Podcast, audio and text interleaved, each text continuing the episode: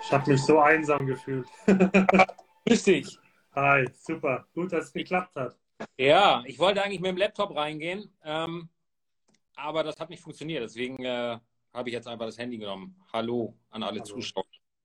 Grüß Also, dich. Sound ist gut, ne, bei dir. Also verstehst du mich auch gut. Ja, ja, ich höre euch gut. Hört ihr mich? Wunderbar.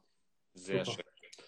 Gut, dann würde ich anfangen. Also herzlich willkommen, Nils. Ähm, der Nils ist jemand ganz Besonderes. Er ist ein sehr erfahrener äh, Lokjäger, sage ich jetzt mal, also ein Spezialist auf dem Gebiet der Lokjagd. Und er hat unter anderem das Unternehmen Lokschmiede gegründet, in dem er selbst ähm, Locker herstellt. Und er hat eben auch die Kleidungsmarke Camo König ins Leben gerufen. Das sieht man auch an seinem Pulli. Ja, ist zum Beispiel ein sehr schönes Anschauungsobjekt. Super. Ähm, ja, und wir möchten heute gerne mal über das Thema Lockjagd sprechen. Wir haben uns jetzt, sage ich mal, einen, einen Themenbereich der Lockjagd ausgesucht, und zwar die Fuchsjagd, weil das Thema ist natürlich riesig, riesengroß und da muss man uns ein bisschen einschränken und aus gegebenem Anlass, ja, wir haben jetzt äh, Ende Januar, da ist es vielleicht nicht schlecht, mal über die Fuchsjagd zu sprechen. Und ja, ich würde vorschlagen, Nils, du sagst noch mal zwei, drei Worte zu dir, wer du bist, was du machst, ob du vielleicht auch Hobbys hast außerhalb der Jagd. Ja, erstmal vielen herzlichen Dank für die Einladung. Ähm, ja, ich bin Nils von der Lokschmiede. Ähm, ich habe die Lokschmiede 2014, glaube ich, äh, ja, 2014 gegründet. In einer kleinen Garage mit einer Drechselbank. Ich bin eigentlich gelernter Krankenpfleger Ach, okay. damals gewesen und ähm, war schon immer ein begeisterter Lockjäger, begeisterter Krähenjäger, habe äh, Wildlocker gesammelt ohne Ende, habe irgendwie jeden Locker gekauft, den es auf dem Markt gab, fand das total toll, total faszinierend, Mhm. Aber nie so den, den passenden, perfekten Locker für die Krähenjagd gefunden. Habe immer gedacht, ja, der ist gut und der hat ein schönes Material, aber der klingt nicht so gut, der klingt so gut, hat aber nicht so ein schönes Material. Da bin ich irgendwann auf den Krähenlocker von Sam Nate gestoßen, glaube ich auch äh, jedem ein Begriff. Der, der klang ganz gut. Den habe ich auch häufig eingesetzt, aber der war aus afrikanischem Rosenholz. Das hat mir gar nicht gepasst. Ich saß dann irgendwann am Knick und habe Krähen gejagt und dachte mir so, nee, mein Freund, wir haben den ganzen Rohstoff eigentlich um uns rum. Wenn wir nach vorne, nach rechts, nach links, nach hinten schauen, überall ist Holz. Warum importieren wir für Jagdlocker afrikanisches Rosenholz? Das macht für mich keinen Sinn. Also habe ich mir selbst äh, einen Krähenlocker gebaut aus äh, heimischem Holz, habe damals Eiche genommen, war nicht ganz äh, das, das perfekte Holz, funktionierte aber recht gut, habe für mich einen Krähenlocker gebaut, äh, habe dann ein bisschen rumgedrechselt und, und habe mir das selbst beigebracht, beziehungsweise hatte einen Jungjäger damals, der war Tischler, Mhm. äh, der hat mir gezeigt, wie man so ein Drechselmesser hält und dann habe ich so eine 100-Euro-Drechselbank äh, gekauft und, und habe das Drechseln gelernt. Habe verschiedene Hölzer ausprobiert, bin dann irgendwann bei europäischem Nussbaum gelandet, weil das ein sehr schönes und hartes Holz ist. Und habe da dann, ähm, wie gesagt, für mich äh, den ersten perfekten Locker gebaut. Und ist das ja immer so, wenn man Jagdfreunde hat, Mensch, bau mir doch auch mal so ein Ding. Ne? Ja, dann baust du für den einen, dann baust du für den anderen. Und äh, da meinte mal einer, ja, die musst du mal verkaufen. Ich sage, bist du bekloppt? Wie, ich kann doch nicht ein gelernter Krankenpfleger. Ich habe von, von Online-Shopping habe ich überhaupt gar keine Ahnung. Ich kenne höchstens QVC oder sowas, aber das, das andere ist mir alles kein Begriff. Da habe ich gedacht, Mensch, die Idee ist aber spannend. Das könnte man ja so vielleicht als, als so Nebenjob machen, so als Hobby. Und da habe ich überlegt, wie, wie, wie stellst du das jetzt an? Wie machst du das am besten? Und dann bin ich damals äh, zu Alexander Busch gefahren von Hubertus Field Sports, äh, der, der Krähenpapst von Deutschland, der so diese Lokjagd und ähm, die Jagd mit den beflockten Krähen eigentlich so nach Deutschland geholt und etabliert hat. Und dann bin ich dort hingefahren, habe ich mit ihm unterhalten. Ich sage, Mensch, willst du das Ding mal testen? Er sagt, ja, will ich machen. Ja, was meinst du, könnte man das verkaufen? Er sagt, ja, aber die Krähenjäger, das ist so, so eine ganz kleine und, und geschworene Szene. Das ist nicht so viel. Ja, was heißt denn das nicht so viel? Naja, das sind im Jahr so 100, 150 Lokpfeifen, die man da verkaufen könnte. Ne? Ich denke, ja, das ist ja okay. Ne? Also wenn wir jetzt Mitte des Jahres, 2014 war das, anfangen, dann sind das bis Ende des Jahres so 50 oder 75 so eine Pfeifen. Das kann ich ja entspannt irgendwie am Wochenende beim Bier machen. Ne? Arsch. Ähm, am 31.12.2014, also sechs Monate später, waren es dann irgendwie 500 äh, Krähenlocker, die darüber vertrieben wurden. Und ich habe nächtelang an der Drechselbank gestanden. Ich habe es schon fast gehasst ne? und habe gedacht, nee, das, das, funktioniert so. Und habe das Ganze dann äh, ein bisschen umstrukturiert und irgendwann dann auch wirtschaftlich gemacht, weil wenn du so eine Lokpfeife aus einem Holzstück drechselst, bis es fertig ist, vergehen so zwei Stunden. Und wenn du dann die Materialkosten, den Materialeinsatz abrechnest, dann hast du nicht mal einen halben Mindestlohn. Ne? Ich dachte, nee, das funktioniert so nicht. Und vielleicht steigern sich die Mengen ja auch ein bisschen. Und äh, dann haben wir angefangen, auf CNC umzustellen. Okay. Wenigstens die Holzkörper nicht mehr drechseln, dass wir die per CNC machen. Der Rest äh, bleibt weiterhin in Handarbeit. Das heißt, jeder Locker ist auch von Hand gestimmt. Aber das nahm dann so eine, so eine gewisse Eigendynamik das ging so völlig steil nach oben und jetzt 2021 sind wir mit, boah, was waren das? Knapp 15.000 Lokpfeifen aus dem Jahr rausgegangen und wir verschicken mittlerweile äh, Italien, in die Schweiz, nach Dänemark, Schweden, in Frankreich haben wir Händler. Äh, wir sind europaweit, glaube ich, gut vertreten und in Deutschland glücklicherweise auch. Ähm, ist natürlich anstrengend, weil ich nach wie vor jeden Locker selbst stimme. Also der wird wirklich erst verschickt, wenn ich ihn in der Hand hatte und sage, jawohl, der Ton mhm. passt. Aber ich glaube, das ist auch ein großes Qualitätsmerkmal der Lokschmiede, weil die Kunden sich darauf verlassen können, dass sie ein Produkt bekommen, was sie auspacken und womit sie loslegen können. Natürlich gibt es bei dieser Vielzahl der Lokpfeifen auch mal den einen oder anderen, äh, der sagt, nee, das, das klingt doch nicht so. Aber ich habe das mal ausgerechnet, die Reklamationsrate bei uns ist irgendwie 0,1 Prozent. Also das ist schon mhm. sehr wenig. Das heißt, beim tausendsten locker funktioniert mal irgendwas nicht. Es kann sein, dass der runtergefallen ist oder in der Sonne gelegen hat, dass das Holz sich verzogen hat oder ähnliches. Aber ansonsten sind die eigentlich ganz gut. Ja, das ist die Lokschmiede. Ähm, dann habe ich irgendwann zu Beginn des vorletzten Jahres den Kamo-König gegründet. Äh, das entstand dadurch, weil ich eigentlich, eigentlich schon immer so ein großer Fan von Realtree war. Und ich wollte gerne einen Realtree Pullover mit dem Lockschmiede-Logo haben. Mhm. Dann habe ich Realtree Kontakt aufgenommen und äh, habe gesagt, Mensch, ich würde das gerne machen. Gesagt, ja, du musst dich aber bei uns registrieren bei Realtree und damit wir überhaupt erstmal miteinander sprechen können. Habe ich gemacht, kostet 500 Dollar. Und dann sagten die, ja, kannst du machen, aber es gibt so eine Mindestorder. Ich sage, ja, wie ist denn das Volumen? Ne? Und dann haben die mir das ausgerechnet und habe ich gesagt, nee, Leute, ich wollte mir kein Eigenheim ins Lager legen. Ich wollte nur ein paar Pullover haben. Ja, funktionierte nicht. Also habe ich mir ein Fotoapparat genommen, bin in die Natur gelaufen, habe äh, um bei 750 verschiedene Fotos von Schilfhalmen gemacht, bin zu einer befreundeten Grafikerin hin, habe gesagt, ich hätte gerne so ein, so ein, so ein, so ein endloses 3D-Muster äh, ich glaube, die hasst mich immer noch, weil das war anstrengend. Aber das ist ein tolles Muster geworden. Dann hatte ich dieses Muster in der Schublade liegen, 2016 sogar schon patentiert.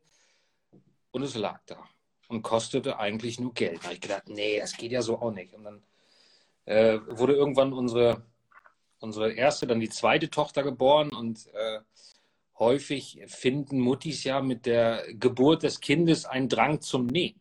Das ist ja so. Ja so Pumphosen und sowas zu nähen. Das, das, das machte meine Frau dann auch. Und die, die macht das richtig gut. Mhm. Dann habe ich irgendwann gesagt, Mensch, weißt du was, ich hätte gerne mal so einen Pullover. Der soll so ein bisschen jagdlich sein und der soll aber auch irgendwie mein Camouflage haben. Und dann hat sie mir so einen äh, Probepullover genäht und ich gesagt, bin ja ein ganz anspruchsloser Mensch eigentlich. Ne? Also dann habe ich gesagt, ich hätte gerne so eine Lederpastel hier so eingenäht, so, so einen Lederabschluss. Und dann hat sie das versucht und dann schrie sie mich an und dann beschmiss sie mich mit diesen ganzen Sachen. Und äh, naja, auf jeden Fall war dann irgendwann der erste Pullover ent entworfen und entwickelt. Ähm, und der gefiel mir gut. Und da habe ich gedacht, Mensch, den könnte man vielleicht verkaufen. So, vielleicht mögen andere Leute das auch. Und dann haben wir äh, den Camo-König gegründet und machen jetzt quasi äh, Casual Camouflage. Also so Alltags- und, und, und mhm. Freizeitmode, wo man trotzdem sein TK-Mo dabei hat. Das heißt, ich kann auch kurz aufstehen. Das ist quasi ein ganz normaler, grüner, lockerer Pullover mit einer Wickelkapuze, wo ich aber trotzdem immer mein Camo dabei habe. Und das erfreut sich glücklicherweise äh, großer Beliebtheit. Und äh, wir produzieren die Textilien fast ausschließlich in Deutschland. Also das ist mir und, und uns auch ganz wichtig, weil äh, diesen, diesen ganzen Kram aus Fernost, weil den kriegst du an jeder Ecke. So, mhm. den kriegst du hinterhergeschmissen und das ist äh, auch gerade im, im, im, Rahmen des, des Umweltschutzes und äh, des, des Klimawandels, in dem wir uns ja irgendwo bewegen, sind wir einfach darauf angewiesen, neue Wege zu gehen. Und deswegen bin ich ein ganz großer Freund von, von nachhaltiger Herstellung. Das machen wir bei der Lockschmiede mhm. und das wir beim auch. Ne? Und ich glaube, das ist auch die Zukunft, weil wir Jäger, wir, wir, wir brüsten uns immer damit, die, die wahren Naturschützer sein. So. Aber das beißt sich, wenn wir diesen ganzen Plunder aus Fernost mit Schweröl betriebenen Containerschiffen herfahren. Und äh, da möchte ich einfach einen Trend gegensetzen. Und ja, das funktioniert ganz gut, ja. Ansonsten zu mir, wie alt bin ich? Ich bin äh, 39 Jahre, ich werde dieses Jahr 40. Äh, ja, aber gut. Äh, Sieht doch gut aus. Dankeschön. Du aber auch. Ähm, ich werde 36 nächste Woche. Ich habe eine ganz tolle Frau, die auch in der Lokspiele arbeitet. Ähm, ich habe drei, drei wundervolle Töchter. Ähm, meine Größe ist auch Mitglied im Landesjagdverband vom, vom Tag der Geburt an. Mhm. Also die kriegt mit, mit 25, glaube ich, schon die erste Ehrennadel. äh, meine gesamte Familie ist, ist auch äh, jagdlich geprägt. Meine Frau hat zwar keinen Jagdschein, aber ist auf jeden Fall ähm, der Jagd sehr zugewandt. Äh, funktioniert ganz gut. Ja, äh, das war's zu mir. Also nichts Spektakuläres eigentlich. Naja, ich würde mal sagen, äh, nicht spektakulär ist anders. Also das ist ja schon was Besonderes. Also das zeigt ja auch, dass du, sage ich mal, einen gewissen Plan hast, den du auch verfolgst und den du auch zum Erfolg bringst. Also meinen Respekt hast du dafür. Ich finde es sehr gut, den Weg, den du gegangen hast, gegangen bist und ja, freue mich. Ja, danke schön. Ähm, aber glaube ich auch einen, einen, kleinen Knall haben, um das so zu machen. Ne? Weil, also Ja, mein Gott, das ist ja so, die erfolgreichen Leute, ja, sei es ein Steve Jobs, ein Bill Gates oder ein Elon Musk, das sind alles Leute, die eine gewisse Mission verfolgen und die eben ja nicht ein höheres Ziel verfolgen. Und das scheinst du ja zu haben. Das ist ja auch deine Leidenschaft. Und wenn du deine Leidenschaft gerne machst, dann wirst du damit auch erfolgreich, ist meine Meinung. Ähm, gut, jetzt ist es ja auch ein Livestream, der auch viele Zuschauer hat, die jetzt frisch am Einstieg in die Jagd sind. Ja, und da stelle ich gerne immer so ein paar Fragen, ähm, wie lange du zum Beispiel den Jagdschein hast und was für eine Art von Jagdscheinausbildung du damals gemacht hast. Ich habe 2010 meinen Jagdschein gemacht, ähm, habe den langen Kurs gemacht. Ähm, ich höre auch häufig, auch häufig die Diskussion, äh, ein langer Kurs ist besser als ein, ein Drei-Wochen-Kurs oder, oder ähm, habe ich eine andere Meinung zu.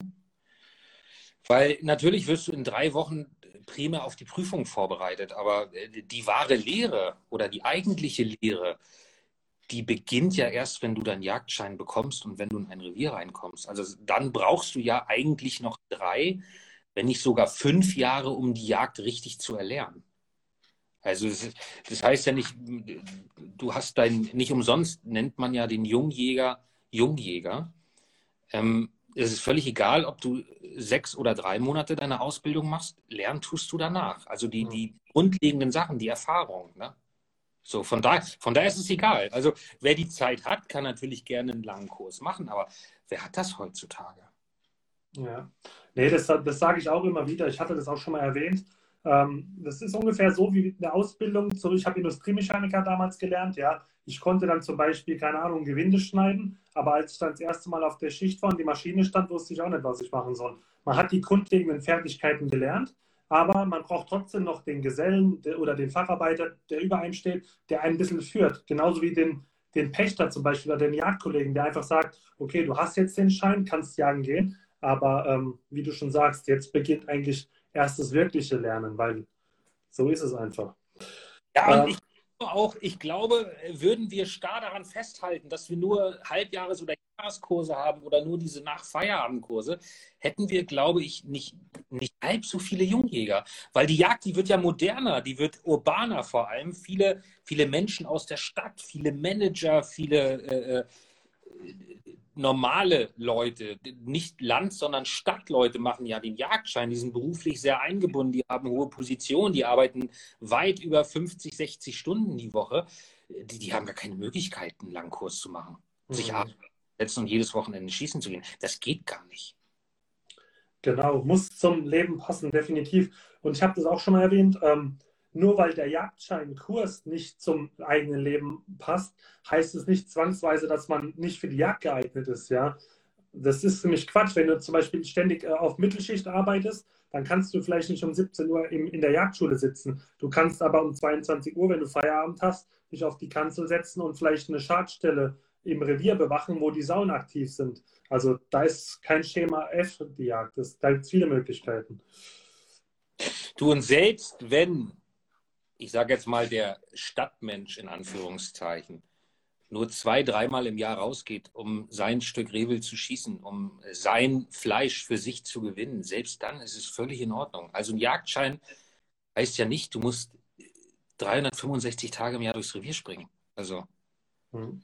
wir sollen froh sein über jeden Jäger, das ist meine Meinung. Wir sollen froh sein über jeden Jungjäger, über jeden, der den Jagdschein macht. Und es liegt an uns, äh, die Leute dann mitzunehmen und abzuholen. Und wie wir das gestalten und ob wir dem ewig Vorwürfe machen, weil er nur dreimal im Jahr rausgeht oder ob wir das einfach als Chance auch sehen, in der Öffentlichkeit breiter aufgestellt zu sein, das liegt an uns. Ne? Also.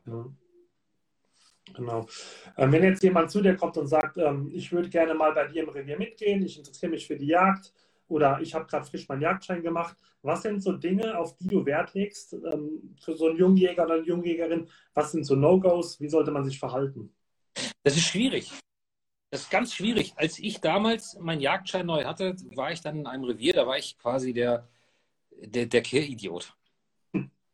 Also das hat mich nachhaltig geprägt. Ähm, da ich gekehrt bis, bis zum Verrecken und äh, durfte mich dann sogar mal auf den Fuchs raussetzen oder auf äh, einen äh, Spießer und Lauscher, während die restlichen Jäger im Revier alles umgerotzt haben, was, was vier Läufe hatte. Ähm, die Einstellung finde ich nicht gut. So, auf der anderen Seite finde ich diese Einstellung, komm nur zu dir, wenn ich auch das und das schießen kann, finde ich auch nicht gut. Es gibt so einen gesunden Mittelweg. Natürlich muss man sich auch irgendwo an der Revierarbeit beteiligen, aber wie ich eben schon sagte, es gibt ja auch die urbanen Leute, die haben keine Zeit. Die haben auch keinen Bock. Die kaufen sich einen Begehungsschein, damit sie rausgehen und was erlegen können, das ist auch in Ordnung. Ich glaube, man muss das einfach ganz klar kommunizieren, welche gemeinsamen Ziele man hat, weil ansonsten werden beide Seiten bitter enttäuscht, weil die Erwartungshaltung vielleicht eine ganz andere ist. Ja, es ist auf jeden Fall interessant, wenn jetzt der Pächter erwartet, dass du dreimal die Woche zum Arbeitseinsatz kommst, aber dir ist es überhaupt nicht möglich. Eben. Dann hast du recht, vorher absprechen, was ist möglich, was ist nicht möglich. Dann gibt es auch keine Diskrepanz, genau. Okay, super. Ähm, jetzt würde ich schon mal in das eigentliche Thema einsteigen, nämlich die Lockjagd. Ähm, was fasziniert dich denn an der Lockjagd?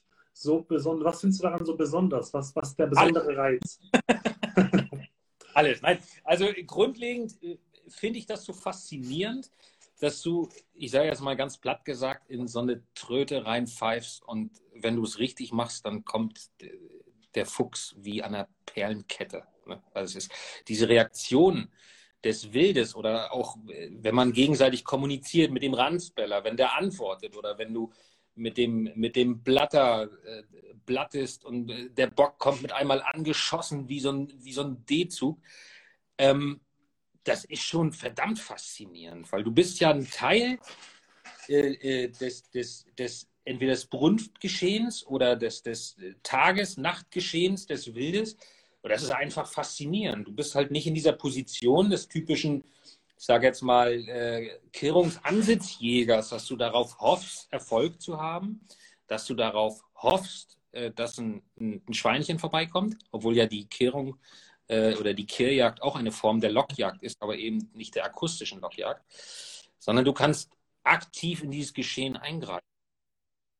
So, und das finde ich, glaube ich, am faszinierendsten. Wenn du mhm. wirklich hustest da rein und mit einmal kommt er angesprintet, weil er dich verstanden hat. So, das äh, ist wirklich sehr faszinierend, ja. Ja, das stimmt. Das erinnert mich an meinen allerersten Lokfuchs. Äh, der war damals mit dem Fuchsmagnet. Der kam wirklich angehäschelt, so richtig gierig. Du hast die Gier gesehen, ja. Das war auch, ich dachte auch so, erst mal getestet so, aber dachte ich, was ist denn das? Also ich kann das absolut nachvollziehen, was du meinst. Ähm, würdest du denn sagen, dass die Lockjagd auch was für Anfänger ist? Weil du gerade gesagt hast, man muss schon die richtigen Töne treffen oder man kommuniziert mit einem Fuchs. würdest du sagen, das ist was für Anfänger oder würdest du sagen, manches ja, manches nein? Äh, klar, es ist was für Anfänger. Ja, aber ich muss mich im Vorfeld äh, wenigstens ein wenig darüber informieren, wie die verschiedenen Wildarten miteinander kommunizieren. Also ähm, ich sollte schon mal das Schrecken eines Bockes wahrgenommen haben oder ich sollte vielleicht schon mal, bevor ich den Ranzbeller spiele, vielleicht mal ein Fuchs bellen gehört haben oder sonstiges, äh, damit ich einfach ein Gefühl dafür bekomme, wie ich den locker einsetze. Ich werde ganz häufig, ich gebe viele Krähenjagdseminare, ja, wie, wie, wie rufe ich denn die Krähen? Und ja, ich habe verschiedene Videos, wo ich das auch vormache, aber ich glaube, du lernst am besten, wenn du einfach dem Wild zuhörst. Und da reicht es, durch den Park zu laufen oder da reicht es, durch die Stadt oder durch die äh, Feldmarkt zu laufen, um Krähen zu hören, um zu hören, wie sie miteinander kommunizieren. Und das musst du einfach nur nachmachen. So, und, ja. und glaube ich, das Grundlegende, wenn du dich da hineinversetzen kannst. Oder gerade auch bei der Fuchsjagd. Du hast natürlich einmal die Lockjagd, die funktioniert ja nur während der Ranz, wo du dann den Ranzbeller oder den Ranzlocker nimmst. Oder den Rest des Jahres, wo du mit verschiedenen Klagelockern spielst, mit dem Fuchsmagneten oder mit der Hasenklage. Da imitierst du ein sterbendes Tier. Wenn du das nicht umgesetzt kriegst, dass dieses Tier auch wirklich stirbt, da kommt kein Fuchs. Weil du willst ja mit diesen klagenden Lauten dem Fuchs vorgaukeln, dass ihm jemand sein Abendbrot klaut. Das heißt, das stirbt gerade hier. Wenn du das nicht umgesetzt bekommst, wenn dein Tier nicht stirbt, sondern nur mäh, da kommt kein Fuchs. Kommt Aber das stelle ich mir sehr, sehr schwierig vor, ja, weil wie oft hört man sterbende Hasen, ja, wenn man draußen sitzt. Die Zeiten der aktiven Treibjagden, wo man sowas vielleicht mal hört, ist ja relativ äh, vorbei, sage ich mal, in vielen Regionen von Deutschland. Ich meine, man könnte jetzt YouTube nutzen, ja, um mal sowas zu hören, aber da stelle ich es mir schwierig vor. Woher weiß ich denn, wie hört sich ein sterbender Hase an? Naja, wir haben ja, wie gesagt, wie ich schon sagte, wir haben Erklärvideos, aber es ist ja eine Hasenklage. Und wie ein Tier klagt, das ist ja wurscht welches. Das hört sich jammer, jammerlich äh, grauenhaft an. Das ist ein ganz, das geht durch Mark und Bein. Ähm, das kriege ich, glaube ich, umgesetzt. Mhm. Okay. Gibt es denn so eine Faustformel, nach der ich locken kann? Weil ich meine, man kann sich nicht Videos angucken und du zeigst ja auch in deinen Videos immer verschiedene Arten, wie man locken kann, also verschiedene Varianten. Ähm, jetzt ging es mir persönlich schon so, dann war ich auf dem Hochsitz gehockt, dann dachte ich, ach, hat er jetzt viermal reingeblasen? Wie lange hat er reingeblasen? Was muss ich jetzt machen? Also gibt es da irgendwie so eine Faustformel, äh, nach der man sich so ein bisschen orientieren kann? Äh, ja, nein. Super, danke. Weißt du, das, mein, mein, mein, mein Lieblingssatz, äh, der Hase stirbt nur einmal. Ah, den kenne ich. Das, den habe ich sogar hier auf meiner Agenda drauf. Da hätte ich deine Meinung gerne mal zugehört. Das, das ist der größte Blödsinn, den es überhaupt gibt. Das ist, das ist so, so fernab der, der, der jagdlichen Praxis. Ja? Der, dieser Satz hat sich aber so eingebrannt. Das ist so ein Mythos. Das ist Quatsch. Weil, weißt du, du stell dir vor, du sitzt auf dem Hochsitz und du klagst. Hasenklage. Da kommt kein Fuchs. Kann ja sein. Also, weißt du, du hast ja einen bestimmten Wirkradius. Wie weit ist der? 500, 600 Meter. Und stell dir vor, es gibt Reviere in Deutschland, sowas soll vorkommen, da hast du auf 500 Meter keinen Fuchs. Das passiert. Also kann er es nicht hören. Und jetzt stirbt dein Tier. Und jetzt sitzt du auf diesem Hochsitz und wartest 20 Minuten. Und mit einmal siehst du auf 300 Metern Fuchs. Müsstest du ja, wenn du nach diesem Satz gehst, sagen, so. Du weißt du was? Hier bei mir ist vorbei. Mein Hase ist vor 20 Minuten gestorben. Ich packe jetzt zusammen, ich fahre nach Hause. Das ist totaler Schwachsinn. Das ist mhm. so alt. Natürlich kannst du nochmal noch mal klagen. Wir haben das selbst schon gehabt. Da habe ich mal ein Video hochgeladen. Bei, bei, bei YouTube ist das. Ähm, da spielt der Dreispross, der Jagdblogger, spielt den Fuchsmagnet. Und spielt und spielt und spielt. Und das Tier stirbt. Und der Fuchs hält mit einmal an und guckt, so, was ist denn jetzt los? Ist es das Video im Schnee? Ja, ja, genau. Mhm. Und mit einmal stirbt das Tier nochmal. Zehn Sekunden später. Und der Fuchs läuft weiter. Das heißt, da keine Faustformel. Nein. Das, wenn der Fuchs läuft und läuft und läuft, dann kann ein Tier auch 30, 40, 50 Sekunden lang sterben. Das ist völlig egal. Da gibt es keine Faust. Also ich sage immer, na klar, eine Klageserie, so 15, 20 Sekunden, und dann sollte man schon eine Viertelstunde, 20 Minuten Pause machen. Aber dass du nur ein einziges Mal am ganzen Abend auf deinem Sitz klagen kannst, ist totaler Blödsinn. Das ist Quatsch. Okay, diese, diese. Biologisch ist das richtig. Der Hase stirbt nur einmal. Ja, bei der Loki hat dieser Satz überhaupt nichts zu suchen. Mhm. Okay, das heißt, dein Lockintervall ist, sage ich mal, 15 bis 20 Sekunden. Da machst du ein paar Minuten Pause. Aber wenn du den Fuchs aktiv im Anblick hast, dann ruhig auch öfters sterben lassen, in Anführungszeichen. Kommt, na klar, du hast das ja manchmal auch, gerade bei der Hasenklage. Das kann ich mir übrigens auch nur dadurch erklären, dass der Fuchs denkt, oh Mann, wer einen Hasen packt, das ist so ein, so ein starker Gegner. Da kann es schon mal passieren, dass der Fuchs sich auf 300 Meter mit einmal auf die Keulen setzt. Der läuft nicht weiter. So, selbst da habe ich es schon gehabt, wenn ich dann umstelle auf eine Vogelklage und einfach den, der Hase ist schon tot, jetzt stirbt der Vogel hinterher, dann lief der Fuchs mit einmal weiter. Ah, okay, interessant. Kann passieren. Na klar, ist kein Garant, aber es kann passieren. Okay, das ist interessant. Sind es dann tendenziell eher Jungfüchse, Unerfahrene oder? Nein, das ist ja auch so ein Mythos, so Jungfüchse gehen nicht auf eine Hasenklage. Totaler Blödsinn. Mhm. Quatsch. Oder eine Kaninchenklage funktioniert nicht, wenn du äh, keine Kaninchen im Revier hast. Ist auch totaler Blödsinn. Ist Quatsch. Also dieser, dieses klagende Geräusch, das ist so ein Urinstinkt. Selbst äh, unsere Hunde reagieren darauf, obwohl die in ihrem ganzen Leben noch nie ein Kaninchen gehört haben. Ne, das ist so. Und äh, genau der nächste Mythos ist, eine Vogelklage funktioniert nicht nachts und im Winter schon gar nicht. Ja, stimmt, weil der Fuchs sich sagt, ja, mal, weißt du was, wir haben Mitte Dezember, die Vögel sind ja jetzt alle im Süden, ich hätte mich verarscht. Ja, ja, okay. Auch, weißt du, das ist, äh, ah, weiß ich nicht. Es gibt da so viele Mythen und, und das meiste davon ist Quatsch. Gibt es denn Zeitpunkte im Jahr, wo man sagt, da macht die Lockjagd auf den Fuchs überhaupt keinen Sinn? Oder sagst du, jede Zeit macht Sinn, aber du musst den entsprechenden Locker verwenden? Hm, es gibt Zeiten, so gerade, ich sag mal, wenn, wenn überall im Revier der Mais runter ist, mhm. dann sind die Füchse häufig unterwegs, weil sie ihre Reviere neu abstecken. Oder dann ist es schon ein bisschen schwieriger, sage ich jetzt mal. Ne? Aber ansonsten musst du eigentlich nur zwischen Lock- und Reizjagd unterscheiden. Also es kann passieren, äh, dass du während der Ranz, während des vollen Ranzbetriebes mit einem Klagelaut nichts wirst. Mhm. Weil da haben die Füchse die Fickerei im Kopf. Die wollen nichts. ja, so kann man es sagen. Okay. Da hast du, da hast du mit, äh, mit Glück hast du eine Fehe zustehen so, aber die Rüden, die, die, die das habe ich schon gehabt, die haben es völlig ignoriert. Ne? Die haben geguckt nach dem Motto, was willst du denn? Und dann sind die weiter. Ähm, das kann durchaus passieren, klar. Aber ansonsten kannst du eigentlich immer. Du hast jetzt gerade gesagt, ähm, wenn sie die Ranz im Kopf haben, dann haben sie nur das eine im Kopf. Ähm, kann ich denn auch einen Fuchs, sage ich mal, mit meiner Hasenklage in dieser Zeit so ein bisschen aufschlauen oder vorsichtig machen diesem Sound gegenüber? Oder sagst du, nein? Sollte ich es lieber lassen, in der Ranz mit der Hasenklage rumzuhantieren? Nee. Nein, du kannst es natürlich trotzdem probieren. Aber also ich, das ist ja auch ein hartnäckiger Mythos, du machst den Fuchs schlau. Mhm. Kann ich persönlich nicht bestätigen. Ich habe noch keinen Fuchs fragen können, ob er sich euch gemerkt hat. Ähm, ich habe aber auch noch keinen Fuchs gehabt, der Reis ausgenommen hat, wenn ich gelockt habe. Also wenn ich richtig glaube, wenn ich natürlich äh, die falschen Töne treffe, dann, dann kann es passieren, dass er abhaut, weil er sich sagt, äh, was ist denn hier los? Äh, der stirbt ja nicht, der, der singt. Was wäre denn, wär denn ein falscher Ton? Jetzt für die, die keine Ahnung haben. Also ich bin auch kein Profi. Ich habe manchmal das Gefühl, wenn ich loslock, rennt alles weg.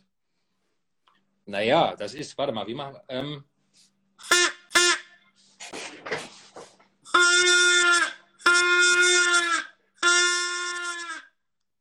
Geburtstagströte. So stirbt kein Hase. Mhm. Weißt du, ein Hase schreit, klagt jämmerlich, der, der kämpft gerade um sein Leben.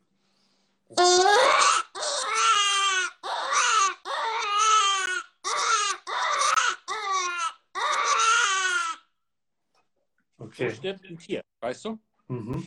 Also wie, äh, wie ein schreiendes Baby. Wenn es sich anhört wie ein schreiendes Baby, dann ist es schon mal in die richtige Richtung. Und wenn es dann Oder wenn die Hasen angeflitzt kommen, ist auch gut, weil die sind da relativ sozial. Ne? Die kommen und versuchen dann so ein paar Ablenkmanöver zu laufen. Ähm, wenn, wenn die Hasen dir zustehen, dann bist du vom Ton her schon mal auf der richtigen Seite. Ah, okay, interessant. Das habe ich nämlich sogar schon teilweise gehabt. Juhu. ja, das, das passiert heute. Wenn du richtig gut klagst, dann kommen die Hasen mit einmal angelaufen. Da fällt mir jetzt noch was ein. Das wäre eine Frage gewesen, die hätte ich dir erst ein bisschen später gestellt. Ähm, Gibt es denn Locker, die auch fremd, äh, fremd äh, also für, wie soll ich das sagen, zweckentfremdet werden können? Also zum Beispiel ein Blatter, kommt auch ein Fuchs auf ein Blatter oder so? Gibt es da so Konstellationen, die dir aus der Erfahrung bekannt sind, was auch kreuz und quer über verschiedene Wildarten funktioniert? Ja, pass auf, warte mal, ich muss ganz kurz aufstehen. Kein Problem. Du hast ja zum Beispiel den Fuchsmagneten. Ja. Der Fuchsmagnet ist ja eher eine Klage für ein kleines Nagetier.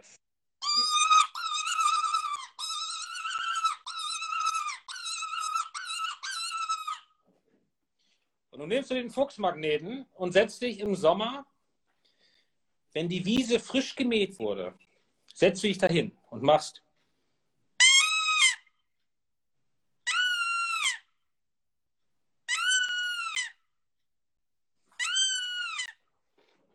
machst man Kidsfeed damit. Dann kommt der Fuchs auch. Mhm. Weil dem Fuchs ist es wurscht, ob da ein Eichhörnchen stirbt, ob da ein Kitz alleine steht oder sonst was. Der Fuchs ist Nahrungsopportunist. Mhm. Der will mit ganz wenig Aufwand ganz viel Futter. Und der nimmt, was er kriegen kann. Und der denkt sich, weißt du was, bevor ich jetzt hier noch drei Stunden nach Mäusen suche, dann nehme ich mir doch das Kitz.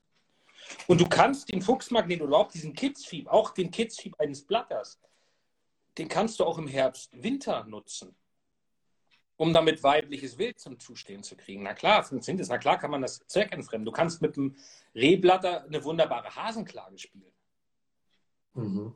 Du kannst mit dem Fuchsmagneten auch eine Vogelklage spielen. Wenn du das R rollen kannst,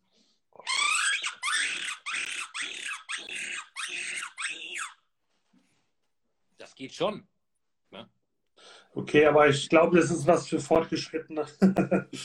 ja, dazu, dazu, musst du, dazu musst du wirklich, äh, ich sag mal, ein bisschen Freak sein, ne? um, um die verschiedenen Sachen auszuprobieren. Das auf jeden Fall. Aber du kannst, weißt du, es gibt ja, und das fand ich sehr schade, ich habe damals äh, den, den Predator Call rausgebracht, dieses Open Read System. Äh, das nutzen die Amis ganz viel, weil das ist ein Locker, mit dem kannst du alles machen. Da kannst du das Waschbär-Kampfgeschrei machen, Hasenklage, Kaninchenklage, Blatten, du kannst einfach alles damit machen. Das hat sie überhaupt nicht verkauft. Den habe ich wieder aus dem Sortiment genommen, weil der deutsche Jäger möchte nicht einen Blatter für alle Wildarten. Der möchte für jede Wildart drei oder fünf Blatter. Mhm. So, und äh, es reichen aber eigentlich, äh, nicht Blatter, sondern locker, entschuldige bitte, es reichen aber eigentlich wenige Instrumente, mit denen du dich vernünftig auseinandersetzt. Und es gibt ja zum Beispiel auch äh, auf dem Markt eine Krähen-Todesklage zu kaufen. Habe ich mal gelesen. Äh, kannst du mit jedem Krähen locker machen. Brauchst du nicht. Mhm. Okay. Ähm, Muss dich natürlich intensiv mit deinem locker auseinandersetzen. Das auf jeden Fall. Ne? So, du kannst nicht erwarten, du gehst ins Revier, machst und das Revier liegt dir zu Füßen. Das Schneewittchen, Schneewittchen im Wald, gell, mit den ganzen ja. Tieren auf der Schulter. Also schon die Mitte treffen. Auch, weißt du, du kannst auch, du, du, solltest auch nicht das komplette Revier unterhalten, hm. sondern wirklich in Dosen und dir ein Ziel setzen. Was ist deine Zielart und wie möchtest du sie anlocken und erlegen? So, und dann bist du auch erfolgreich. Ich würde gerne nochmal auf das Video zurückkommen, wo du besprochen hast, gerade mit dem Schnee, wo der Fuchs angerannt kam, dann kurz verhofft hat. Dann habt ihr nämlich, glaube ich, auch eine Pause gemacht mit dem Loch. Mhm. Und erst mhm. als er wieder in Bewegung war, habt ihr weitergemacht. Mhm. Ist das so eine Faustformel, sage ich mal, die man nee. machen soll? Nicht? Also auch selbst wenn er in deine Richtung. Nee, das war Zufall, dass er erst gelaufen äh, ist und dann gelockt wurde. Also eigentlich sollte das Locken einsetzen in der Hoffnung, dass er weiterläuft. Das hat so mhm. gepasst. Ah, okay, ich verstehe. Zufall. Ja. Aber wie gesagt, du hast ja daran gesehen, der ist jetzt nicht umgedreht und hat gesagt, nee, pass mal auf, der stirbt jetzt hier zum zweiten Mal, das ist faul. Das ist Quatsch. Okay. Nee, gut. Das ist natürlich, also, was ich jetzt so zusammenfassend mal sagen kann, es gibt keine Faustformel, ja. Learning by doing. Ich denke, man muss als Anfänger ein gewisses ähm, Lehrgeld zahlen, ja, um einfach mal zu testen, wie es funktioniert und einfach eine gewisse Erfahrung aufbauen. Man kann sich Videos anschauen, man kann ja auch dir, wie ich es auch schon mal gemacht habe, über WhatsApp mal meine, meine Klageversuche zuschicken. Ja, du kriegst das schön kommentiert, ja. Aber ähm, ich denke, Learning by Doing ist so das Sinnvollste bei der Lockjagd, oder? Das kann man bis auf die Krähenjagd kann man das durchaus machen. Bei der Krähenjagd sollte man das tunlichst unterlassen, weil Krähen nehmen einen das ist sehr übel. Mhm. Äh, aber ansonsten, wie gesagt, wenn du dich an gewisse grundlegende Sachen hältst, also keine Dauerbeschallung, ruhig immer mal eine Pause, 15 bis 20 Minuten oder auch einfach mal die Standorte wechseln. Weißt du, du brauchst mhm. ja nicht stumpf den ganzen Abend an einer Wiese sitzen in der Hoffnung, jetzt kommt da endlich mal was vorbei. Wenn du im Revier vier, fünf Wiesen hast, die vielleicht gleichzeitig gemäht wurden, geh die doch nacheinander ab. Wiese 1, Wiese 2, 3, 4 und wenn du da fertig bist, gehst du wieder zu Wiese 1. Ne? Gibt es da spezielle Bereiche von den Wiesen, wo du dich aufhältst? Also überlegst du dir schon so, wo sind die typischen Wechsel, beziehungsweise nach was planst du dann diese, diese Ansätze oder dieses Abglasen? Na, ich schaue mir die Flächen an, schaue natürlich auch, wie der Wind steht, weil ich die Erfahrung gemacht habe, dass gerade bei der Lockjagd der Fuchs häufig seine Beute umschlägt, um sich Wind zu holen. Das kann dann durchaus auch schon mal passieren das habe ich auch schon gehabt. Äh, da habe ich gelockt und gelockt und gelockt und denke, hier passiert überhaupt nichts und drehe mich um und da stand er hinter mir. okay. Da habe ich gedacht, ja, das war jetzt gar nicht mal so gut. Äh, aber ansonsten einfach versuche ich einfach nur eine vernünftige Deckung zu haben und, und nicht als, als Fremdkörper des Geschehens zu wirken. Also nicht aus dem Auto aussteigen, ey, ich fahre weiter, sondern ruhig erstmal ankommen, alles in Ruhe beobachten, abwarten, bis sich alles, die Beunruhigung so ein bisschen gelegt hat und dann ruhig mal eine Klageserie spielen. Du kannst ruhig eine Viertelstunde, 20 Minuten erstmal sitzen, erstmal gucken. Aber ob du jetzt einen Wechsel oder einen Pass oder sonst ist, ist Quatsch, weil der Fuchs, der, der kommt über die ganze Wiese gesprintet, mhm. wenn er die Beute haben möchte. Okay, das heißt, das wäre auch mal eine Frage von mir gewesen, wenn du jetzt, sage ich mal, auf einer Kanzel aufbaust du, du lässt dann erstmal die Situation sacken, sage ich mal, erstmal ein bisschen Ruhe einkehren, bevor du dann anfängst, ja, mit dem Locken. Ja, ich jag aber meist vom Boden. Also ich okay. sitze gerne an. Mhm. Äh, genau, pass auf. Ein bisschen natürlicher ist. Das wäre meine Frage gewesen. Es gibt ja auch dieses, ähm, diese Behauptung, dass wenn ich in drei, vier Meter Höhe hocke und ich äh, locke da raus in die freie Luft, ja, dass der Fuchs durch sein, sage ich mal, dreidimensionales Hörvermögen äh, da merkt, der Zaun kommt von oben, da können gar keine Mäuse sitzen oder so. Man soll zum Boden locken. Das ist nicht ideal, wenn du einen sehr lauten Locker hast und du holst den auf 800 Meter ran, das kriegt er nicht mit. Aber wenn er auf einer relativ nahen Distanz ist, dann peilt er das schon, ob du vom Boden klagst oder ob da oben irgendwas klagt. Also. Okay. Ähm, Deswegen idealerweise immer vom Boden jagen. Natürlich auf Kugelfang achten und das, äh, auch das Hinterland im Auge behalten. Okay. Ähm, wenn, du, wenn du nachts unterwegs bist, auch mit der, mit der Wärmebildkamera mal einen Blick nach hinten werfen. Weil es häufig, gerade, weißt du, wir kriegen ja eingetrichtert, der Wind muss von vorne kommen. Mhm. Wind muss immer von vorne kommen. Ähm, Bei der Lockjagd, gerade bei der Fuchsjagd, hast du dann aber, wie ich eben schon sagte, dass es passieren kann, dass der Fuchs dann von hinten kommt. Deswegen auch immer das Hinterland im Auge behalten. Mhm. Weil der Fuchs kommt, will eine Nase haben, um zu schauen, was ist da los? Mit wem lege ich mich heute Abend an? Mhm. Okay. Was sind denn so Distanzen, also abgesehen davon, dass er auf einmal hinter dir steht, aber was sind so Distanzen, bis wann du ihn ranlockst? Wenn du sagst, ich kann sicher schießen oder Sagen wir es mal anders. Was ist realistisch? Wie nah kriege ich ihn zu mir? Oh, ich habe das schon gehabt, da stand ich unterm Hochspannungsmast und habe gelockt und habe gedacht, hier passiert ja gar nichts. Und mit einmal stand er zwei Meter vor mir und schoss wie eine Rakete los. Aber ansonsten sobald ich den Fuchs sicher erlegen kann, sicher töten kann, schieße ich. Mhm. Okay. Also ich, ich, wenn er jetzt auf, auf 60, 70 Meter und ich weiß ganz sicher, kriege ich ihn, der ist sofort tot. Ich schieße ihn nicht krank, jetzt passt. Da gibt es für mich keinen Grund zu warten, bis er auf 20, 30 Meter rankommt. Das, nee. Nee. nee, ist absolut nachvollziehbar. Also ich meine, wenn man die Chance hat, wie du schon sagst, einen weitgerechten, äh, weitgerechten Schuss anzutragen, warum soll ich dann warten? Ja? Dann steigt ja die Gefahr, dass er doch irgendwas bemerkt. Ja, ja. Und wie gesagt, es gibt auch einfach keinen Grund für ja. mich. Also wenn, wenn ich, ich äh, schieße nicht mit Schrot, sondern ich schieße wirklich mit der Kugel und äh, da brauche ich nicht auf eine Schrotschussdistanz anholen. Ähm, jetzt gibt es bei den Saunen ja, also ich kann bei Saunen ziemlich gut feststellen, ob die Luft jetzt eng wird, beziehungsweise ob sie mich bemerkt haben. Wenn sie dann den Wurf heben und sich Wind holen, ja, oder komplett alle still sind. Gibt es auch so Zeichen beim Raubwild, also beim Fuchs halt, wo du merkst, okay, jetzt hat er was gemerkt, jetzt muss ich mich beeilen? Oder blase ich dann weiter rein und denke, ach Mist, heute war es wieder nichts?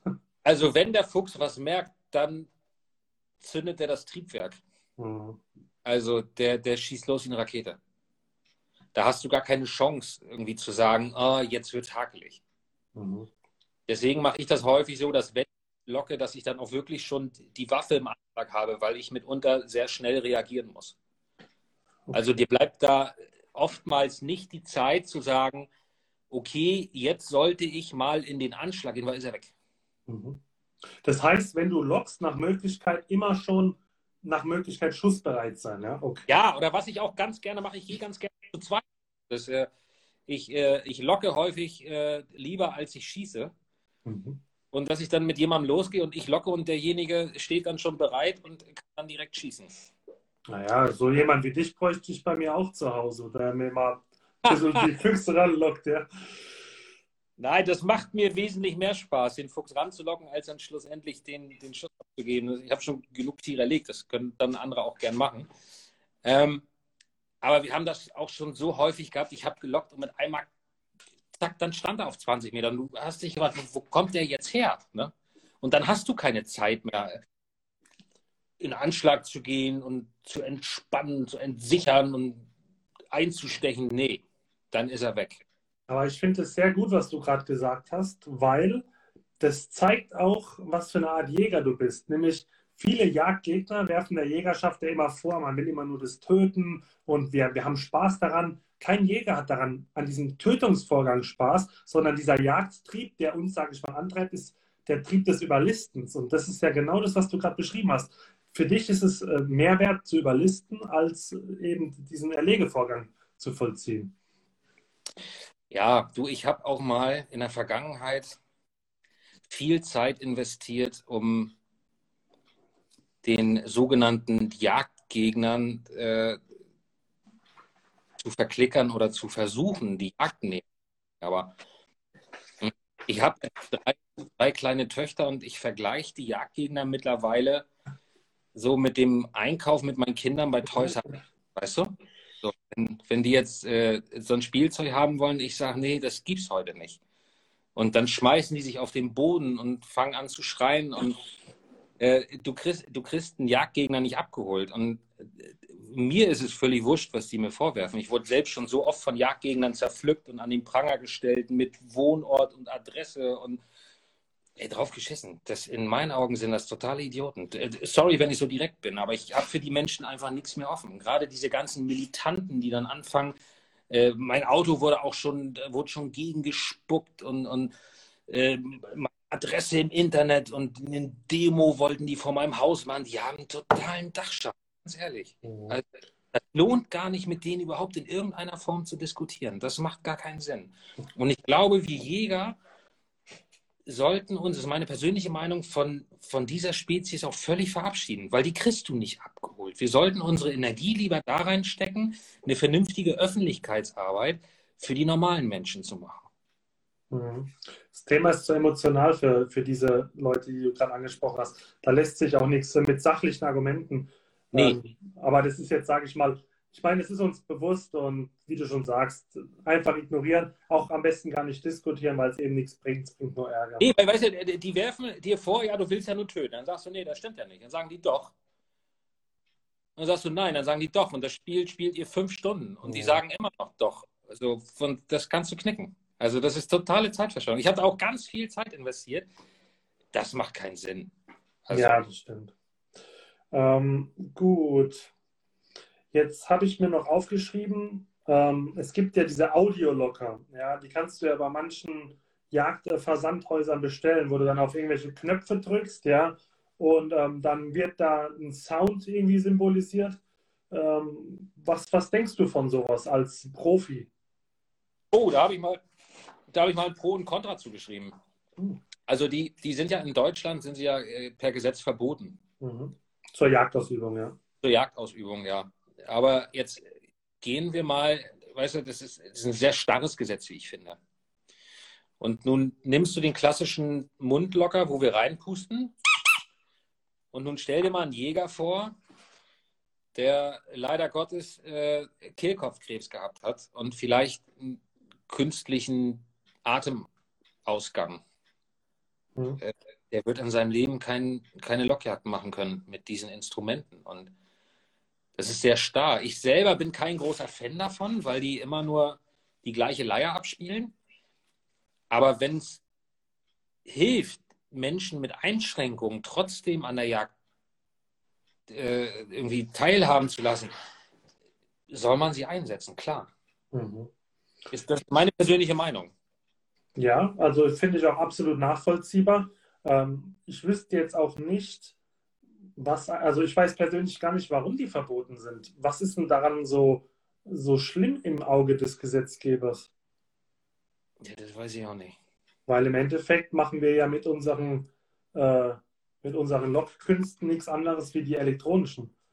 Ich weiß nicht, vielleicht weiß das einer von den Zuschauern, den, den äh, wirklich triftigen Grund, weshalb ja. Äh, elektronische Lockinstrumente verboten sind. Also ich, ich, ich finde die nicht gut, weil du bist eingeschränkt. Du hast deine, äh, deine Standardtöne, die du abspielen kannst und du kannst nicht auf verschiedene Situationen eingehen. Mhm. Äh, nichtsdestotrotz sollten sie unter gewissen Umständen freigegeben werden für Menschen, die einfach aufgrund medizinischer Sachen nicht mit normalen Lockern arbeiten können. Ne? So, ja. Ich weiß von den Zuschauern jemand, warum die verboten sind? Wenn nicht, googelt mal schnell. ähm, jetzt ich, noch, ich weiß es nicht, muss ich dir ganz ehrlich sagen. Ja, ich weiß es auch nicht, aber ich wollte auch noch nie einen. Aber ich habe jetzt, sage ich mal, in Vorbereitung auf diesen Livestream habe ich natürlich mal ein bisschen recherchiert und dann habe ich gesehen, ah, die Dinge gibt es ja auch noch. Da war einfach mal deine Meinung interessant. Da steht etwas von äh, Fairness gegenüber dem Wild. Unsportlich. Okay. Gut. Ja, also wie gesagt, ich finde, sie haben im praktischen Einsatz haben sie Nachteile äh, gegenüber Mundlockern. Mhm. Aber nicht jeder kann Mundlocker spielen, von daher. Ja, okay. Ähm, jetzt kommt jemand frisch aus der Jagdschule, sagt, hey, der Livestream war so geil mit Nils, jetzt will ich auch voll einsteigen der geht auf deine Seite lockschmiede.de und sieht, Mensch, der bietet ja verschiedene äh, Fuchslocker an. Was würdest du einem blutigen Anfänger empfehlen? Welches deiner Modelle ist gut? Äh, am leichtesten zu spielen von den Fuchslockern ist die Vogelklage mhm. und der Fuchsmagnet. Das sind so die, die äh, Standardlocker. Der Fuchsmagnet ist auch der am meisten verkaufte Fuchslocker, überhaupt der am meisten verkaufte Locker bei uns im Haus. Äh, Rehblatter braucht jeder, weil Fuchs und Reh sind die, die äh, meist gejagten Wildarten in Deutschland. Mhm. Und bei den Krähenlockern empfehle ich den Altkrähenlocker, weil der am einfachsten zu spielen ist. Also brauchst, beim Krähenlocker brauchst du eine gewisse Technik, die musst du erlernen. Äh, hast du mal gesagt, ja. So. Äh. Dieses Gurgeln, das musst du erlernen. Das ist gar nicht so leicht. Da braucht man mit unter 14 Tage. Und der Altkrähenlocker ist, ist äh, schon von Grund auf so tief gestimmt, dass du nicht ganz so viel Technik brauchst um einen passablen Ton erzeugen zu können. Aber wie gesagt, Krähenlocker, Fuchslocker, Rehblatter, mhm. Standard, Standard-Equipment eigentlich. Ne? Okay, jetzt hast du gerade diesen Krähenlocker angesprochen. Ich habe das Modell auch von dir. Und ähm, ich mache das auch mit diesem, mit diesem Grollen da. Ähm, mhm. Ich finde aber, wenn ich mich selber dabei filme, um mich da mal anzuhören, wie ich mich anhöre, höre ich dieses Scrollen immer. Ist das normal oder hört man dann das auf die Distanz selbst?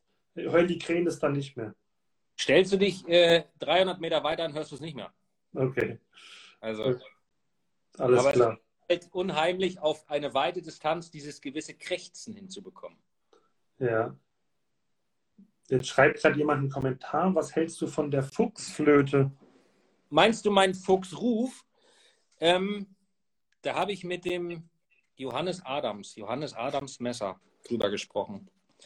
Der baut ähm, für sich gerne locker selbst und schrieb mal bei Facebook in eine Fuchsgruppe, wie man diese Vogelklageneinsätze bauen kann. Und dann habe ich gesagt, Mensch, ich schicke dir welche. Und dann habe ich zu ihm gesagt, du, weißt du, ich packe dir mal die Fuchsflöte ein. Ja, ich vor zwei Jahren rausgebracht. Und das war der am meisten kritisierte Locker, den ich jemals auf den Markt gebracht habe. Ja, so hört sich kein Fuchs an und nee, und das kann gar nicht funktionieren. Und ähm, ich habe es dem Johannes geschickt und ich weiß nicht, fünf oder sechs Füchse hat er jetzt damit geschossen. Gezielt nur mit diesem Locker ist er losgegangen. Und das spiegelte sich dann auch in, in den äh, Antworten der, der Käufer wieder. Und das ist dieses Jahr zu Ranz der, der beste Locker gewesen. Mhm. Weil der am einfachsten zu spielen ist. Und weil du damit halt, warte mal, ich guck gerade mal, habe ich hier einen?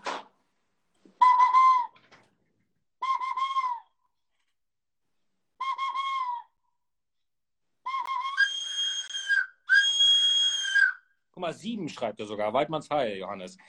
Ähm, warum auch immer fahren die da extrem drauf ab. So, oder dieses ähm,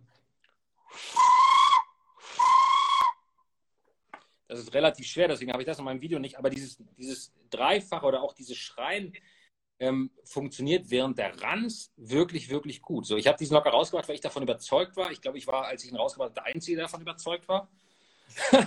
Aber äh, dieses Jahr ist er durch die Decke gegangen. Der ist schon seit 14 Tagen ausverkauft. Also. Okay, krass. Der schien jetzt auch nicht sehr schwer zu spielen, als Nein. du es am Anfang gemacht hast. Sah es aus, als würdest du gerade rein. Äh, ja, genau. Du hältst oben zu und dann dreimal Kuh, Kuh, Kuh.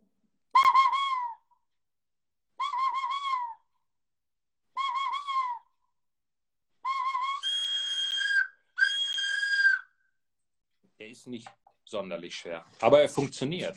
Es gibt bei, bei YouTube ein Video, mhm. das heißt Fox Calls. Mhm. Ähm, da sind so alle Rufe des Fuchses so nacheinander und auch ganz gut erklärt, wofür die sind. Und da kann man sich, wenn man noch nicht so viel Erfahrung hat, einfach mal die verschiedenen Rufe anhören. Da ist auch das Ranzbellen drin, da ist dieses Geckern drin, wenn Füchse miteinander kämpfen da ist so dieser, diese, dieser Warnschrei drin. Da kann man aus diesem Video ganz, ganz viele Laute und Rufe entnehmen und lernen. Das funktioniert wirklich gut. Okay, das ist interessant. Ja, das sind Vorteile, die hat man vor, ja, wahrscheinlich vor zehn Jahren schon noch nicht gehabt. Ich weiß Nein. nicht, wie lange gibt es YouTube seit zehn Jahren? Das ist auf jeden Fall ein Vorteil. Ja. Daher, daher kommen ja auch diese ganzen, oh, mir ist gerade meine Pfeife runtergefallen. Daher kommen Welche? auch diese Mythen und Legenden, weil da hat einer was in den Raum geschmissen, zehn andere haben es nicht besser gewusst und haben es geglaubt und haben es weiter verbreitet. So, und dann, weil das ist ja wie, äh, wenn du ein, ein, Schwein schießen willst, da darfst du 14 Tage vorher nicht duschen. Mhm. Wow. Also meine Frau würde sagen, mein Freund, du wirst in deinem ganzen Leben kein Schwein schießen. Zu Homeoffice-Zeiten kein Problem. Ähm, nein, Spaß beiseite. Aber jetzt, wo du das äh, Thema Sauen sagst, jetzt stellt sich mir die Frage, warum hast du eigentlich in deinem Sortiment keine Saunlocker? Hältst du davon nichts oder? Oh, das hat mehrere Gründe. Das hat mehrere Gründe. Also zum einen bin ich überhaupt nicht der erfahrene Saujäger, das gebe ich ganz ehrlich zu. Mhm. Äh, Basti, ich antworte dir gleich. Ähm, zum anderen bin ich persönlich von, von Schwarzwildlockern überhaupt nicht überzeugt. Also es gibt ja einige Hersteller auf dem Markt und ich kenne auch einige Bekannte und Freunde, die Schwarzwildlocker haben, aber so den durchschlagenden Erfolg haben die alle nicht gehabt. Und ich mhm. bin auch kein, ich persönlich bin auch kein Freund vom Waschbärlocker. So. Die Amerikaner jagen damit viel, ja. Ich habe allerdings die Erfahrung gemacht, dass du mit einer Falle wesentlich effektiver jagen kannst. Ja, ja. Da ist ja der Paul Rössler, der Spezialist. Wenn man den mal auf seinem Account, das kann ich ja jedem immer empfehlen, Niederwild Testrevier, da der fängt ja ohne Ende Waschbären in der Saison. Also das ist ja, äh, ja. definitiv die richtige Strategie für die. Für mein Empfinden brauch, braucht man keinen Waschbärlocker. Für mein Empfinden brauchst du auch kein, kein Schwarzwildlocker. Also äh, und einen Hirschbrunft Ruf locker habe ich nicht, weil das ist nicht authentisch. Da muss ich gestehen, habe ich bin begeisterter Niederwildjäger schon immer gewesen, habe ich viel zu wenig Ahnung von, als dass ich mich äh, damit auseinandersetzen und professionell beraten könnte. Das, das wäre nicht authentisch. Klar, könnte, bleibt bei deinen Leisten. Ne? Ja, ich, ich könnte so ein Ding bauen, das ist schwer, das kannst du auch. Also das, das, das kriegt man hin. Da braucht man nur äh, ein bisschen handwerkliches Geschick, aber es muss ja auch authentisch sein, weil du hast ja Kunden, die wollen von dir wissen, wann und wie setzt du das Ding am besten ein. Und das, das kann ich nicht sagen. Mhm. Das ist aber auch, also wie du schon sagst, ich kenne keinen Jäger, keinen, der mit Saunlockern jagt. Also wie jetzt gerade einer schon geschrieben hat, mit Mais, also wie du auch am Anfang von dem Stream gesagt hast, die einzigste Lockjagd, die mir wirklich so bewusst auf Saun ist, ist eben die Kierjagd. Aber akustisch sagt mir gar nichts. Ich wünsche es mir manchmal, ja, wenn ich dann vor der, vor der Rotte stehe und die sind dann noch so im Gestrüpp drin, dann denke ich mir so, ah, komm doch raus, komm doch raus, ja. Äh, da hätte ich mir manchmal so ein bisschen was gewünscht, ja, wo ich dann so ein paar Geräusche mache. Aber äh, deswegen hat es mich mal interessiert, ob du da Erfahrung hast. Also was sollen die Geräusche bringen? Keine Ahnung. Hallo, hier ist äh, die Luft rein, kommt raus. Keine Ahnung. Ich weiß es nicht. Ich habe leider auch, also hinsichtlich der Soundlock, akustischen Soundlock, ja keine Erfahrung. Hätte mich mal interessiert. Nee, auch nicht. Und ich habe noch niemanden kennengelernt, der gesagt hat, das ist total mega, mach ich nur. Also, ja, wenn es so wäre, dann hätten wir davon auch mitbekommen, dann würden wir auch das wissen, dann würde es auch in der Community rumgehen, ja, so wie, wie, wie zum Beispiel ein Raubbildlocker, ja, wo jeder weiß, ah ja, klar kannst du das machen. Aber gut, okay.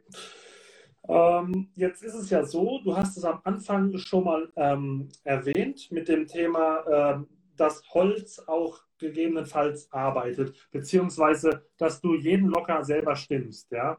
Jetzt habe ich mir gedacht, vielleicht ist ja ein Locker wie so eine Gitarre, die auch mal verstimmen kann.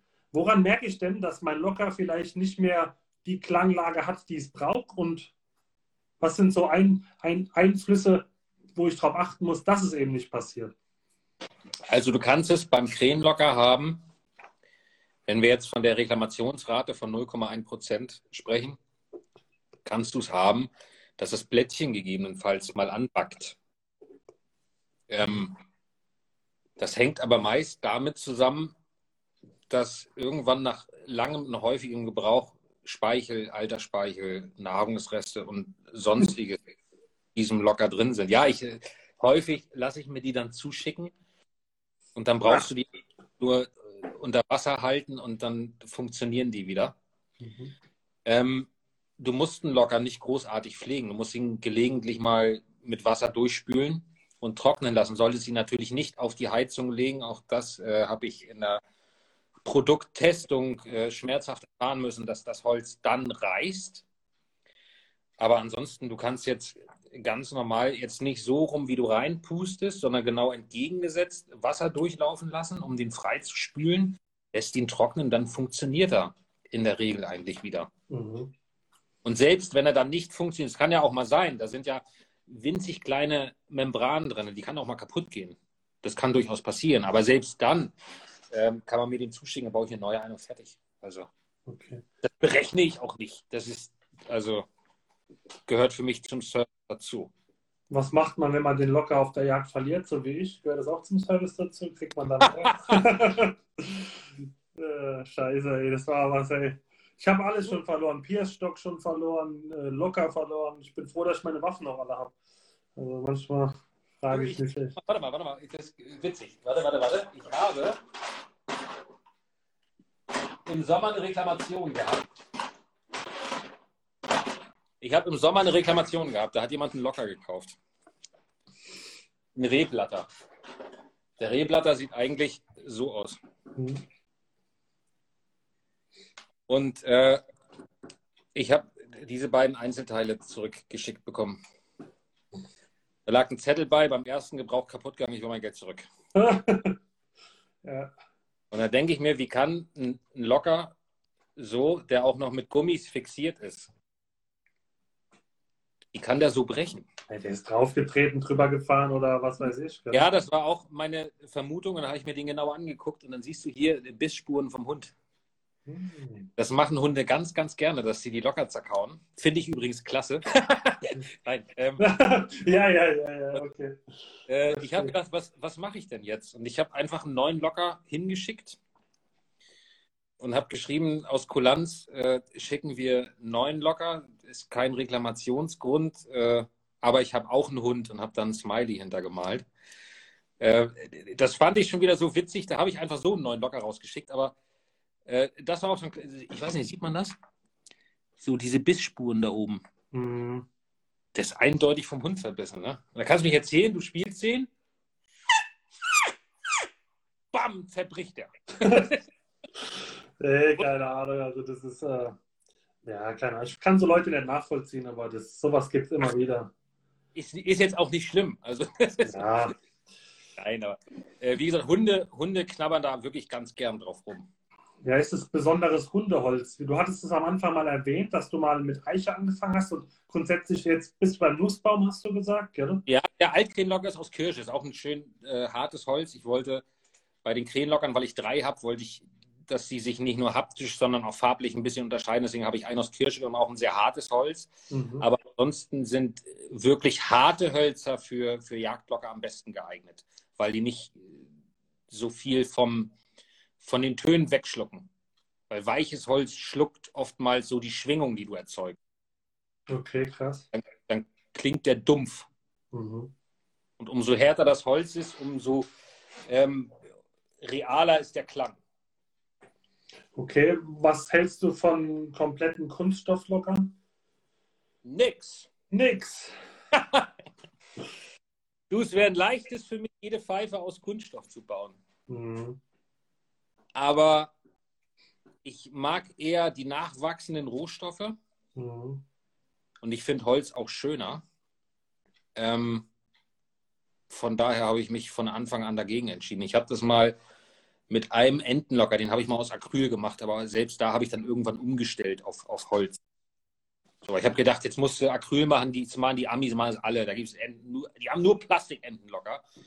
Äh, nee, die haben eine komplett andere Philosophie als, als wir, wir deutschen Jäger. Ne? Mhm. Ähm, wir hatten es jetzt schon drüber, hm, sage ich mal, über ein paar Lockarten haben wir jetzt schon gesprochen. Ähm, vielleicht kannst du noch mal so ein bisschen zusammenfassend sagen, welche Arten von Lockern du überhaupt baust, also für welche Wildarten gedacht? Also für alle Wildarten, die sich gut locken lassen. Das ist natürlich Raubwild in erster Linie. Krähen lassen sich äh, sowohl optisch als auch akustisch sehr gut locken. Enten lassen sich akustisch und optisch sehr gut locken. Gänse lassen sich akustisch und optisch sehr gut locken. Rehwild sowieso. Ähm, habe ich was vergessen? Nee. Was lässt sich denn von unseren Wildarten sehr, sehr schlecht locken akustisch? Fällt dir da was ein? Ja, du, es gibt, es gibt, äh, habe ich letztens gesehen, einen Taubenlocker. Braucht kein Mensch. Weil ja. die Zeit, in der du damit jagen kannst, ist so, der, in, oder dass du damit überhaupt arbeiten kannst, ist, äh, so in, in, in der Balzzeit. Mhm. Da kannst du akustisch ein bisschen locken, aber da jagen wir nicht. Von daher ist es, ist es Kokolores in meinen Augen.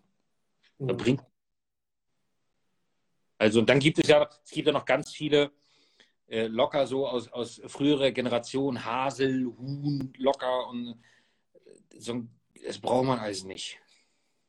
So, mhm. und wie gesagt, in, in meinen Augen braucht man auch keinen Saulocker. Wer anderer Meinung ist, bitte, ich äh, bin davon nicht überzeugt. Ja, ja. Nee, also wie gesagt, ich kenne auch jemanden, der es nutzt. Gut, ähm, ansonsten denke ich mal, haben wir jetzt über eine Stunde einen guten Eindruck in die Grundlagen erstmal gegeben, mal über ein paar wichtige Themen gesprochen. Ähm, Gibt es denn noch Fragen, jetzt sage ich mal, von den Zuschauern, Hörern?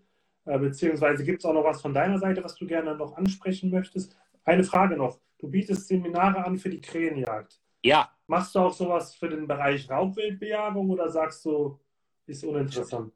das schaffe ich nicht. Ich habe äh, in, in diesem Jahr bin ich schon wieder ausge... mache normalerweise nur im, im Juni, Juli, August Seminare. Das heißt, jeden Freitag, jeden Samstag, jeden Sonntag äh, jeweils ein Seminar. Das war schon im Dezember alles ausgebucht, deswegen habe ich jetzt schon Krähenjagdtermine für Mai und September angenommen.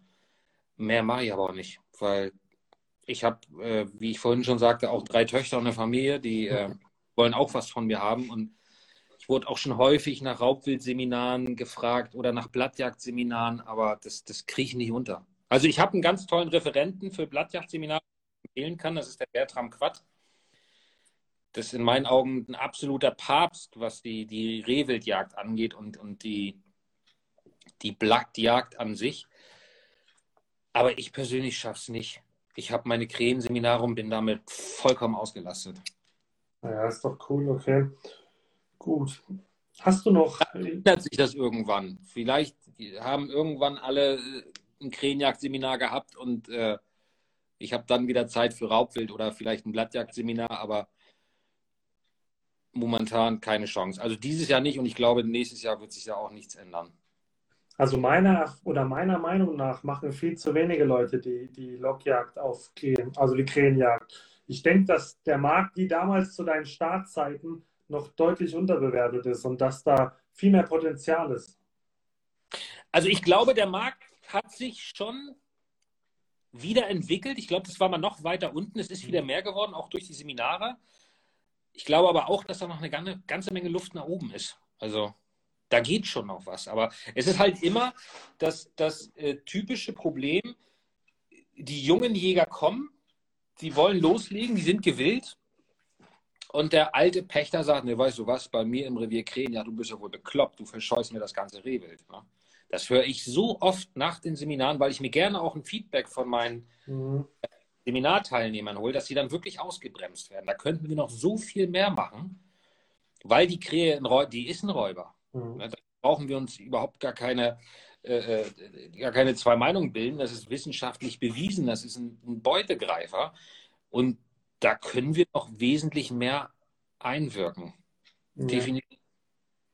Und da muss man ja auch erstmal die Erfahrung dann sammeln, wenn man dann die Erlaubnis hat, weil ähm, ich habe damals zum Beispiel angefangen, hatte ich so ein komisches Aufpop-Zelt, ja, wo du dann aus so einer Hülle wirfst. Äh, sorry, also ich habe mittlerweile die Erfahrung gemacht, das Ding kannst du besser im Keller lassen, hauptsächlich lieber irgendwie den Maisacker oder so. Aber das sind so Erfahrungen, die musst du erstmal machen. Und ähm, das ist halt dann auch schade, wenn du, wie, wenn es so, wie du gesagt hast, keine Möglichkeiten dazu gibt. Aber ja, ist halt so, ne? Ja, aber ich glaube, auch das wird sich in zwar nicht in naher, aber in ferner Zukunft wird sich das schon ändern, weil wir verjüngen uns ja ungemein. Und wir lernen ja gerade bei uns in der Jagd, wir lernen ja auch immer mehr dazu und auch mit der momentan immensen Zunahme an, an jungen Jägern, die das Ganze nochmal anders betrachten und auch nochmal anders lernen als vor 40, 50, 60 Jahren, glaube ich schon, dass sich das irgendwann ändern wird. Definitiv. Ja, das hat ja auch den Vorteil durch dieses ganze Social Media Thema, ja. Man ist viel mehr vernetzt, man bekommt viel mehr mit, was passiert draußen in der Welt, ja. Wir uns gucken hier gerade 46 Leute zu, ja. Das ähm, erweitert den Horizont von vielen Leuten, dieses Vernetztsein und die Social Media Beiträge zu lesen. Früher war das vielleicht so, da hast du dann mit deinen drei Jägern im Revier gehockt und ähm, hast dann vielleicht auch mitgekriegt, was ist beim Nachbar los. Aber so richtig, ähm, ja, diese, diesen Informationsfluss hattest du ja nicht. Und das ist ja auch ein, ein positives Zeichen der heutigen Zeit. Es ist nicht alles positiv, was in Social Media passiert, aber das ist definitiv was Positives. Ja, aber die, also die Vernetzung, da gebe ich dir recht, wenn ich dran denke. Wir haben damals bei, bei Facebook haben wir eine Jagdgruppe gegründet, Jagdgruppe Nord. Das war mhm. überhaupt die zweite, die zweite Gruppe, zweite deutsche Jagdgruppe auf, auf ganz Facebook die es überhaupt gab. Da gab es irgendwie äh, Jagd, die Gruppe der weitgerechten Jäger, glaube ich. Und dann haben wir irgendwann diese Jagdgruppe Nord gegründet. Und da haben sich auch gerade aus, aus Schleswig-Holstein, Niedersachsen, MacPom, so viele junge Jäger vernetzt. Das ist Wahnsinn, dass die heutzutage noch davon zehren. Ne? Da habe ich übrigens auch den, den Sebastian Seliger kennengelernt von Green Activity, äh, der, der gefragt hat, was man tun muss, um äh, mit dem, mit dem äh, jagen zu können. Ja. äh, mit mir telefonieren, Basti. Ich warte auf deinen Anruf. Den habe ich darüber kennengelernt. Ist jetzt auch äh, zwölf Jahre her, glaube ich. Ähm, und das überhaupt das ganze Social Media, Instagram, Facebook, das hat uns schon weit nach vorne gebracht, ja. Auch in der Außendarstellung. Es ist nicht alles gut. Mhm. Gibt es keine zwei Meinungen drüber. Aber es ist für uns eine Chance, draußen sichtbar zu werden. Das auf jeden Fall. Genau, und auch mal zu zeigen, was macht die Jägerschaft wirklich, weil ich hatte das auch schon mal erwähnt, ähm, viele denken ja, oder manche Leute wissen, der Jäger muss vielleicht den Bestand regulieren oder ja, weil die Wildschweine so viel Schäden machen. Aber wenn sich dann auch mal so Beiträge häufen, dass vielleicht die Jägerschaft nachts um halb vier rausgeht, um die Wiesen zu durchstreifen, um eben Rehkitze zu retten oder einen Wildacker anzulegen, das sind Sachen, die machen wir seit Jahrzehnten, aber äh, das war den Leuten gar nicht so bewusst. Und deswegen ist es eine, eine super Sache. Mhm. Ja, wir könnten aber noch mehr machen. Nur stell dir mal vor, wir würden in der Bild am Sonntag eine komplette Seite buchen, mhm. um uns mal vorzustellen, wer wir sind, was wir machen. Da sind die Amis uns, uns glaube ich, glaube ich, weit voraus. Da ist, hat die Jagd eine, einen ganz anderen Stellenwert, eine ganz andere Akzeptanz als bei uns. Ich glaube, das liegt vielleicht auch ein bisschen an uns Deutschen, dass wir immer meinen, uns für alles rechtfertigen und entschuldigen zu müssen. Mhm. So, und äh, das ist ja gar nicht so. Wir machen überhaupt, also das, was wir tun, ist vielleicht für den einen oder anderen moralisch verwerflich, aber wir handeln im Rahmen des Gesetzes. Wir haben einen staatlichen, gesetzlichen Auftrag und somit eine Legitimation, diese ja. Aufgaben zu erledigen. Und da braucht man nicht drüber diskutieren, ob das richtig oder falsch ist. Es ist per Gesetz richtig. Und ob einige Leute, wie gesagt, wie ich das eben schon sagte, ja, wir töten. Das ist nicht schön. Das klingt erstmal doof. Wir töten Tiere. So, aber es ist notwendig. Und von daher sollten wir äh, das auch nutzen, um, um der breiten Bevölkerung ein bisschen mehr über unsere Arbeit zu erzählen. Wir haben es mit der Kidsrettung gut angefangen und gut gemacht. Also das ist ja bundesweit mittlerweile ist das ja ein Thema, dass wir Jäger Kids retten. Es gibt aber noch ganz viele andere Bereiche, in denen wir gut sind. So, und auch das müssen wir den Leuten erzählen, weil wir sind ja auch äh, ein ganz, ich sag mal, Fleischerzeuger sozusagen oder Nahrungsmittelerzeuger. Das könnten wir viel, viel mehr nutzen. Ne? Ja, stimmt. Ich kriege es auch immer wieder äh, zu hören von Leuten, wo ich frage, hey, hast du mal Lust, willst du mal Wildschweinhackfleisch probieren? Oh nee, äh, ich mag den Wildgeschmack nicht. Und da denke ich mir immer, von was für einem Wildgeschmack redet ihr? Es gibt keinen Wildgeschmack. Das ist genauso ein Mythos wie die Dinge, die du eben so ein bisschen berichtet hast. Also ich, ich bin 100% überzeugt, wenn ich Spaghetti Bolognese oder Frikadellen vom Wildschwein mache, das rafft niemand, dass das Wildschwein ist. Und das ist aber ein super Lebensmittel, ja, was eine ja, artgerechte, in Anführungszeichen, Haltung, ein artgerechtes Leben hatte. Und ähm, da, ja, da muss man einfach vielleicht ein bisschen mehr, ähm, ja, auch durch Kommunikation den äh, Leuten das näher bringen. Ja, du, weißt du, zu Weihnachten wollen sie alle, aber äh, Tiere sterben dürfen dafür nicht, ne? Das ist. Äh... Ja, ja, das erinnert mich so, jeder bestellt Rehrücken, als ob das Reh nur aus Rücken besteht. Ja. Nein, da müssen wir Jäger noch, und äh, da nehme ich auch die Verbände und, und auch äh, die, die Printmedien und, und die digitalen Medien mit in die Pflicht mehr Aufklärungsarbeit leisten. Natürlich die Verbände vorneweg, aber alle anderen und auch wir Jäger, wir einzelner Jäger, also weißt du, es können 100 Jäger eine gute Außendarstellung machen und wenn du einen hast, der ist verkackt, ne? Ja. dann war die Arbeit der, der 100 Leute, die es gut gemacht haben, völlig umsonst. Von daher ja. ein bisschen diskriminieren. Genau, ich sag mal so, ähm, das stimmt schon, aber das geht für mich in die Richtung, wenn jemand das Haar in der Suppe sucht, dann hat er eins gefunden und dann legt er los. Ja? Ähm, jemand, der das neutral betrachtet, der sagt dann, okay, das war jetzt vielleicht ein Idiot, aber grundsätzlich ist es ja auch äh, wichtig, was die Jägerschaft macht. Ich meine, machen wir uns nichts vor und das ist eine ganz schlimme Sache, die da passiert ist in Heidelberg mit diesem Amoklauf. Ja, also das, ich komme ja hier aus der Region, Heidelberg ist von mir 20 Kilometer entfernt. Ähm, da ist es schon, geht einem auch persönlich nah. Aber das ist auch für, wird für manche wieder ein gefundenes Fressen sein, ähm, um auch gegen legale Waffenbesitzer äh, zu treten. wobei diese Tat, diese schlimme Tat ja auch von mit äh, illegalen Waffen passiert ist. Ja, das wird so aber nicht gesehen, weil äh, dann, dann müsste man sich eingestehen, dass man in diesem Bereich versagt hat. Also es ist ja wesentlich leichter, den legalen Waffenbesitz einzuschränken und das sozusagen als Signal zu senden, äh, anstatt sich den Fehler einzugestehen, dass man vielleicht den illegalen Waffenhandel nicht unterbinden kann. Mhm. Einer fragt gerade, war das ein Jäger oder ein Sportschütze? Das war, nee. gar war gar nichts von beiden. Der hat sich die Waffe im Ausland besorgt, ist über die Grenze gekommen. Mhm. Mhm. Okay. Ähm, tragisch, wirklich tragisch. Ähm, aber das ändert, also eine Beschränkung der Legalwaffenbesitzer ändert daran nichts, weil Kriminelle halten sich nicht an Gesetze. Von daher macht das keinen Sinn. Und auch die Beschaffungskriminalität wird dadurch ja nicht eingedämmt, weil es war eine illegale Waffe aus dem Ausland. Ja, genau. Ähm, weil wir jetzt hier einige Jungjägerinnen und Jungjäger haben, beziehungsweise angehende, ähm, vielleicht kannst du noch mal was zu sagen, das habe ich irgendwie total vergessen. Aber warum ist denn eine ähm, intensive Raubwildbejagung aus jagdlicher Sicht überhaupt so notwendig? Oh, die ist sogar gesetzlich verankert. Wir haben ja einen Hegeauftrag, weißt du? Mhm. Ähm, und es ist ja durch ganz viele wissenschaftliche Studien bewiesen, dass sowohl das Haarraubwild als auch Krähen, dass sie prägieren, dass sie Beutegreifer sind, dass sie einen, einen immensen Einfluss auf unsere Offenlandarten haben. Ähm,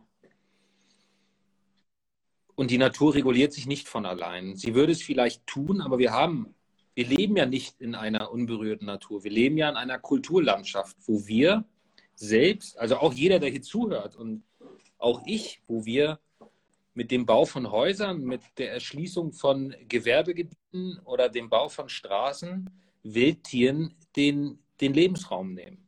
Mhm. So, und, und äh, dann haben wir natürlich die, das wissen wir alle aus dem Jagdscheinkurs, wir haben Kulturfolger und Kulturflüchter.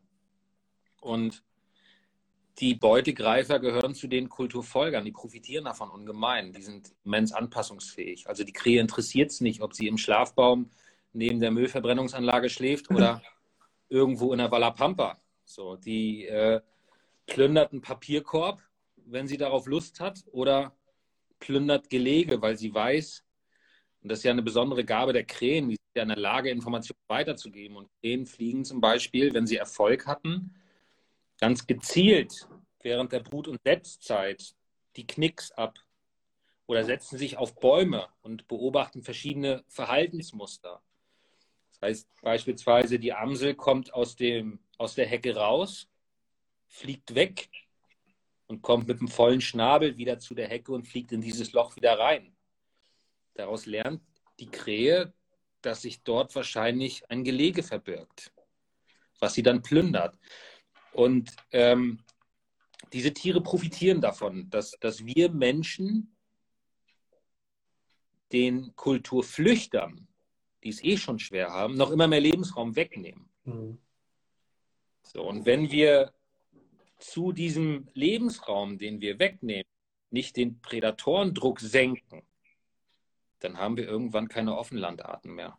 Dann haben wir irgendwann keine Singvögel mehr. Dann haben wir irgendwann ganz viele Arten nicht mehr, die eh schon darunter leiden, dass wir uns verbreiten. Und da, deshalb müssen wir regulieren. Das stimmt, was du sagst. Ähm, das mit diesem Beispiel Kulturlandschaft, Naturlandschaft. Ähm, und das große Problem ist, selbst wenn die Natur versucht, sich selbst zu regulieren, in Form einer Tollwut zum Beispiel, kommen die Menschen wieder und sagen, ah, Tollwut ist auf den Menschen äh, übertragbar, da müssen wir jetzt wieder agieren. Und dann füttern wir die sozusagen mit Medikamenten, damit die äh, dagegen immun werden. Und ähm, dann machen wir eigentlich den Versuch der Natur, sich selbst zu regulieren, wieder durch Menschenhand kaputt im Endeffekt. Deswegen. Ja, ich, bin, ich bin ja auch äh, in, in, in der Politik und äh, wir diskutieren hier in Hamburg gerade den Umgang mit dem Nutria. Und es gibt wirklich Parteien, äh, die vorgeschlagen haben, die Nutrias Leben zu fangen, zu kastrieren oder ihnen die Pille zu geben und wieder auszusetzen. Und wenn du dir diesen Stress mal auf der Zunge zergehen lässt, die du oder den du diesen Tieren zumutest, weiß ich nicht, ob das Tierschutz ist in irgendeiner Form oder Natur- oder Umweltschutz oder sonstiges. Es ist einfach fernab jeder Realität. Ja. Wie ich schon sagte, ja, wir, wir töten. Das, das ist vielleicht in den Augen einiger Menschen moralisch verwerflich, aber weißt du, wir machen das ja nicht, weil wir es geil finden. Mhm. So, das ist natürlich, ist es eine Passion und es ist natürlich auch ein Hobby oder, oder eine Berufung, der wir nachgehen. Aber uns geht ja keiner ab, weil wir ein Tier töten. Genau, man spürt eher in diesem Augenblick diese krasse Verantwortung, dieses Jagdfieber, was jeder Jäger kennt, diese Aufregung, ja. Das ist ja nicht, weil man ein Psychokiller ist und sich jetzt freut, dass man wieder was umlegen kann, sondern weil man einfach in diesem Augenblick hochkonzentriert ist und bloß keinen Fehler machen will, weil man genau weiß, aus so einem Fehler resultiert Leid. Wenn einem alles egal wäre, da wird man doch nicht zittern, da wäre man nicht aufgeregt, da wird man nicht seinen eigenen Herzschlag durch den Mund spüren, keine Ahnung. Nein, aber weißt du, das darf man ja auch und man darf sich ja auch freuen. Mhm. Äh, die Amis freuen sich ein bisschen sehr doll, wenn sie was erlegt haben, äh, aber auch, auch wir Deutschen dürfen uns freuen. Also, weißt du, was ich meine? Weil wenn wir erfolgreich jagen waren, wenn wir ähm, zur Nahrungsbeschaffung jagen gehen, wenn wir ein Stück Rehwild erlegen möchten, weil wir hochwertiges Fleisch gewinnen wollen, dann dürfen wir uns auch darüber freuen, dass wir das Tier erlegt haben und dass wir das Tier ähm, leidarm mit einem Schuss getötet haben. Mhm. Ich freue mich. Weißt du, wenn ich jedes Mal heulen würde, weil ich ein Reh erlegt habe, ja, dann würde ich mir dann würde ich mir ein anderes Hobby suchen, ganz ehrlich. Also, ja, das ist, ich freuen mit Respekt. Man muss immer Ehrfurcht vor der Kreatur haben, äh, aber ähm, nicht nur nach dem Schuss. Wenn ich diese Ehrfurcht und diesen Respekt nicht vor dem Schuss auch habe, dann mache ich was falsch. Mhm. Ist so, ist so. Definitiv. Weil der Wissen bringt nichts, wenn ich das Tier komplett zerschossen habe. Ja, ja, ja. Wenn du, wenn du den Bock, den du vielleicht vorher weitwund geschossen und nachgesucht und zwei Kilometer gehetzt hast, wenn du den fragen würdest, ne? ich glaube, der wird lieber auf den letzten Bissen verzichten. Mhm. Das stimmt. So, die Ehrfurcht und diesen Respekt, den sollten wir dem Wild immer entgegenbringen und nicht nur nach dem Schuss. Mhm. Genau man sollte sich immer bewusst machen, was man da macht. Und deswegen auch nochmal in die Richtung, als ich dich gefragt habe, was so eine sinnvolle Distanz ist, ähm, eine Schussdistanz, die ist wahrscheinlich bei jeder Person nach Schießfertigkeit individuell, aber da fängt es ja auch schon an. Also nicht zu denken, ah, der ist jetzt noch ein bisschen weit weg, aber jetzt äh, habe ich keine andere Chance, jetzt lasse ich mal auf die Sauen fliegen, auch wenn es 180 oder 250 Meter, keine Ahnung, ist jetzt übertrieben, aber du weißt, was ich sagen will dass man lieber nochmal ein Stückchen näher rangeht oder den Fuchs nochmal etwas näher lockt, weil man einfach ja, dieses Leid vermeiden möchte. Ja, also äh, das ist ja, ich werde bei den Krähen äh, häufig, auf den Seminaren werde ich häufig gefragt, was ist denn die, die richtige Distanz? Die richtige mhm. Distanz, mhm. Der Moment, in dem ich das Tier sicher töten kann. So, das kann der eine auf 100 Meter, das kann der andere aber erst auf 50 Meter. Ähm, ich persönlich kann das Tier auch laufen lassen, wenn ich mir nicht sicher bin. Ich breche mir da keine ab. Dann setze ich mich einfach nochmal raus. So, mhm. aber wie gesagt, bevor ich dem Tier unnötig viel äh, Leid zumute oder, oder Leid bringe, lasse ich sein. Also, weißt du, es ist ja, wir, wir, wir müssen ja nicht auf Zwang irgendwas töten. Ja, ist auch so. Und jeder, der schon mal eine Nachsuche produziert hat, weiß auch, was für ein scheiß Gefühl das ist, wenn man dann abends im Bett liegt und sich denkt, so Mensch, was war denn das jetzt, ja? Und dann macht man sich Vorwürfe. Das habe ich letzte Woche schon gesagt, sowas sollte man sich nicht aufs Gewissen äh, lasten. Deswegen. Du, es kann passieren. Sowas kann passieren, leider Gottes. So, aber ähm, wenn ich an die Zeit denke, bevor, bevor äh, Nachtsichtgeräte erlaubt wurden, ich, ich finde die Dinger toll. Also ganz ehrlich. Ähm, wenn ich war mal auf, auf einer Jahreshauptversammlung von der Schweißhundestation, wo einfach mal so bildlich dargestellt wurde, äh, platt gesagt, wie oft wurde vorne und hinten verwechselt. Mhm. Schreckend. Das äh, ist, glaube ich, jetzt durch den Einsatz von, von Nachtsichtgeräten ist es wesentlich besser geworden. Aber äh, ich sag mal, die Jäger haben ja vorher auch geschossen. Nur jetzt vielleicht besser getroffen. Mhm. Ich finde ein ganz großer Zugewinn, dass wir diese Technik nutzen können und dürfen. Äh, und ich glaube, wir können damit auch besser und sicherer töten. Ich glaube nicht, dass wir wesentlich mehr. Also, also ich habe es gestern Abend wieder, ich habe eine Rotte angepirscht, ja, ausgerüstet mit allem Möglichen, was man braucht, um eine Rotte anzupirschen im Dunkeln, ja. Ich habe keine Sau erlegt, ja, weil das ist einfach nicht so, dass es dann ein Selbstläufer ist. Das ist, man braucht trotzdem Know-how, man muss Erfahrung haben, man braucht auch ein bisschen Glück. Ja, es bringt ja nichts, wenn sie in Schussdistanz sind, aber hinten dran ist der Horizont und die Kugel wird dann nach dem Buktu fliegen. Also das ist kein Selbstläufer, es unterstützt und ich denke, es reduziert auch einen immensen Anteil an Nachsuchen also Sauen, wo du zum Beispiel denkst, wo ist denn die jetzt oder wo ist der Fuchs? Und dann guckst du mit der Wärmebildkamera, ah, da liegt sie, die hätte ich so nie gesehen. Da hättest du dann wahrscheinlich einen Hund für angerufen und heutzutage unterstützt eben auch die Wärmebildkamera dazu. Ruben hat gefragt, was hältst du von vom Deutschen Tierschutzbund? Äh, ist, das, ist das die Vereinigung von diesem Lovis Kauertz oder wie der heißt? Ist das sie? Ich weiß es nicht. Äh, also ich halte von diesen ganzen Tierrechtsorganisationen, die sich irgendwie unter dem Deckmantel eines Tierschutzvereins verstecken, von denen halte ich überhaupt nichts. Ich also ich, ich muss sagen, es gibt ja auch Tierschutzorganisationen, die eben auch ähm, NABU zum Beispiel, die auch in, in gewissen Bereichen auch mit der Jägerschaft zusammenarbeiten. Und das ist natürlich auch ein positives Signal. Ich kann mir aber vorstellen, und ich weiß es nicht, will ich ganz klar sagen, dass es auch ortsgruppenabhängig wahrscheinlich ist, wie man miteinander kann. Aber mhm. es gibt auch Zusammenarbeit. Ich glaube, dass gerade beim NABU, ähm, dass die Basis gut funktioniert mhm. und dass die Basis verstanden hat, was wir machen. Das will natürlich, äh, ich sag mal, oben in der Führungsriege, in der Führungsetage, möchte das natürlich äh, keiner hören und keiner kommunizieren, weil dann würden wahrscheinlich ganz viele Spendengelder flöten gehen. So, was meinst du, wie, wie der, der Goldesel Wolf, wie der, wie der gemolken wurde? Und stell dir mal vor, der Nabo hätte sich hingestellt und hätte gesagt, wir haben hier einen, einen unbekannten äh, Predator, wir wissen nicht, welche Auswirkungen das hat, wir müssten den vielleicht regulieren. Stell dir vor, die hätten das gesagt. Da wären denen ja Millionen Flöten gegangen.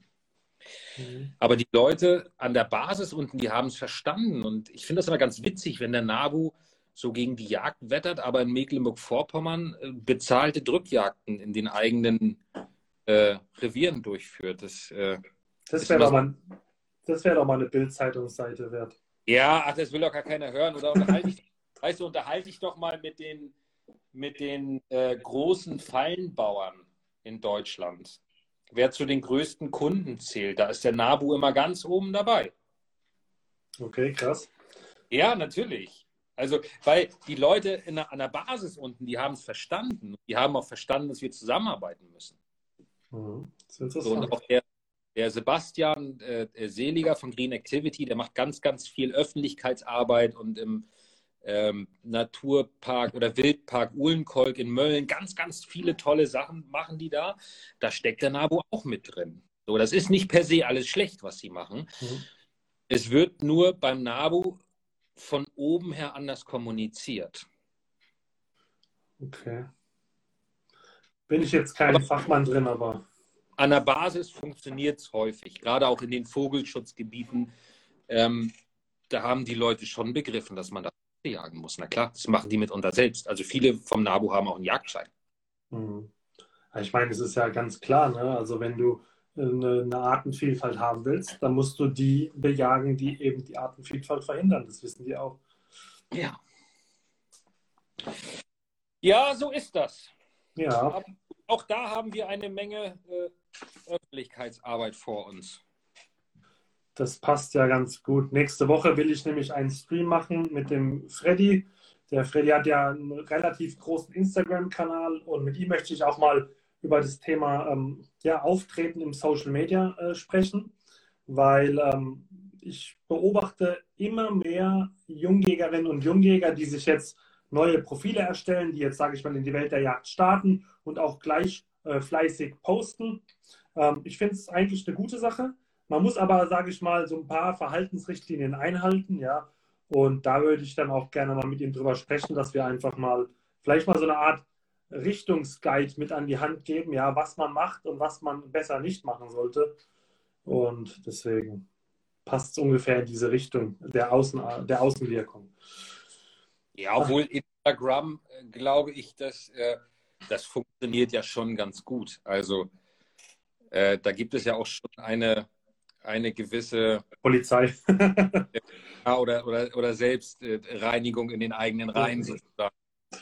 Ja. Das, bei Facebook finde ich das ein bisschen, sehe ich das manchmal kritischer, weil du da einfach mit dem Teilen der Beiträge, was du ja bei Instagram so nicht kannst, ein viel, viel größeres Publikum ansprichst. Wenn du jetzt zum Beispiel einen öffentlichen Beitrag äh, postest und da steckt ganz viel Scheiße drin, dann ist er ja ratzfatz in zig Jagdgegner und, und, und Veganergruppen, wo er dann wieder geteilt wird und gescreenshottet wird und das Foto wird runtergeladen. Das hat ja in, in 0, nichts, hat das ja so eine immense Reichweite genommen, das Ganze.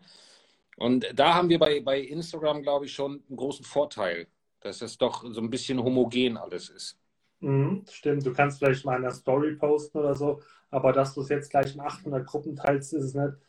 Das siehst du auch, wenn du Werbeanzeigen schaltest über Facebook, ja, wie viele rote Smileys du kriegst äh, von mhm. Leuten mit irgendwelchen Pudeln im Profilbild, ja. Ähm, das ist dann oft auch genau dieses Thema Jagdgegner. Aber deswegen ist es aber noch umso wichtiger, dass man den jungen Leuten mal so ein bisschen an die Hand äh, geht und sagt, hier Achtung, äh, postet sowas besser nicht. Oder man, jeder kennt diese Bilder, wo dann eine Sau auf dem Weg halbherzig hingezogen liegt, dann noch mit Wärmebildkamera und Waffe dekoriert, ja, ohne letzten Bissen, ohne Inbesitznahmebruch und dann zum Bleiben überredet wurde, wie es manchmal in solchen Gruppen heißt, ja. Das sind halt so Sachen, da muss ich sagen, das hat erstens nichts mit Weitmannssprache zu tun und wirkt auch irgendwie so, ja, dis disrespect.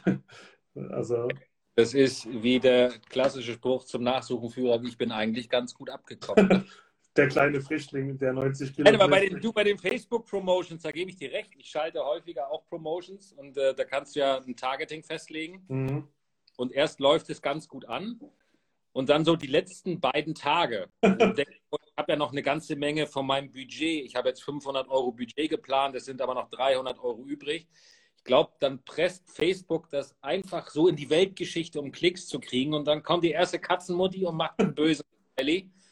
Und dann siehst du, der Beitrag wurde geteilt und dann kommen die ganzen Kattenminners um die Ecke und dann hast du 30 äh, gefällt mir und 90 böse Smileys. Und die Leute, die nehmen sich dann auch wirklich die Zeit und gehen auf meiner Firmenseite die komplette Timeline runter, um bei 50 Beiträgen einen wütenden Smiley zu machen wo ich mir immer denke, was stimmt nicht mit euch, ne? Hm, das stimmt. Ja, das ist aber leider so. Das ist der Kampf, die Kampfansage an die Lokschmiede. Jetzt reicht's. Ja, äh, können sie machen. Ja. Wie gesagt, wie oft ich schon an den Pranger gestellt wurde, ist mir scheißegal. Also. Ja, ist auch so. Leute, eine Demo vor meiner Haustür wollten sie machen. Uh. Ja, und dann höre ich auf, Lockpfeifen zu bauen oder was, weil da 13 Katzenmodis mit Händen vor der Tür stehen oder was. Äh, aber beschwörst ja drauf, sonst äh, mobilisieren die sich jetzt, um es dir zu zeigen. Ja, weißt du, guck dir diese kaputten doch mal an, wenn du in Dortmund bei der Messe bist. Mhm. Dann stehst du da, die Hälfte von denen sind irgendwelche Punks und Hippies und, und, und, und dann haben die irgendwelche Musik und dann tanzen die ja so ein bisschen und halten die ihre Transparente und frieren und dann fahren sie nach Hause, würde ich da stehen, würde ich sagen, ich habe in meinem ganzen Leben noch nie so einen enttäuschenden Tag gehabt, weil da sind ja trotzdem 100.000 Menschen reingegangen, die mich ignoriert haben. Aber die feiern sich auch noch dafür. Ne? Mhm. Also die haben ja so, ein, so, ein, so eine Urmotivation in ihrer Mission, das ist krass. Ja, das ist wahrscheinlich auch eine Art, eine Form von Leidenschaft oder persönlicher Überzeugung ich bin keiner, der, sage ich mal, grundsätzlich äh, bei Jagdgegnern komplett auf Distanz geht. Ähm, wir hatten es am Anfang schon mal, manche kannst du nicht überzeugen, aber ich glaube, manchen ist einfach auch gar nicht bewusst, was eigentlich die Jagd genau ist. Und mir ist es auch schon passiert, dass vielleicht kein Überzeugen, aber du konntest so eine Tür öffnen. So, okay, ah, interessant, wusste ich gar nicht. Aber die Leute, die da mit den Transparenten bei der Jagd mit Hund stehen, die überzeugst du damit nicht. Das ist klar. Du und jeder hat die gleiche Erfahrung gemacht. Entweder wurde er im Wald von einem Jäger bedroht oder auf ihn wurde geschossen oder sein Nachbar ist äh, Jäger und Alkoholiker noch dazu, der Klassiker. Und nur durch den ist er Jagdgegner geworden. Das sind die drei klassischen Anfangssätze, wenn du in diesen Gruppen da mitliest.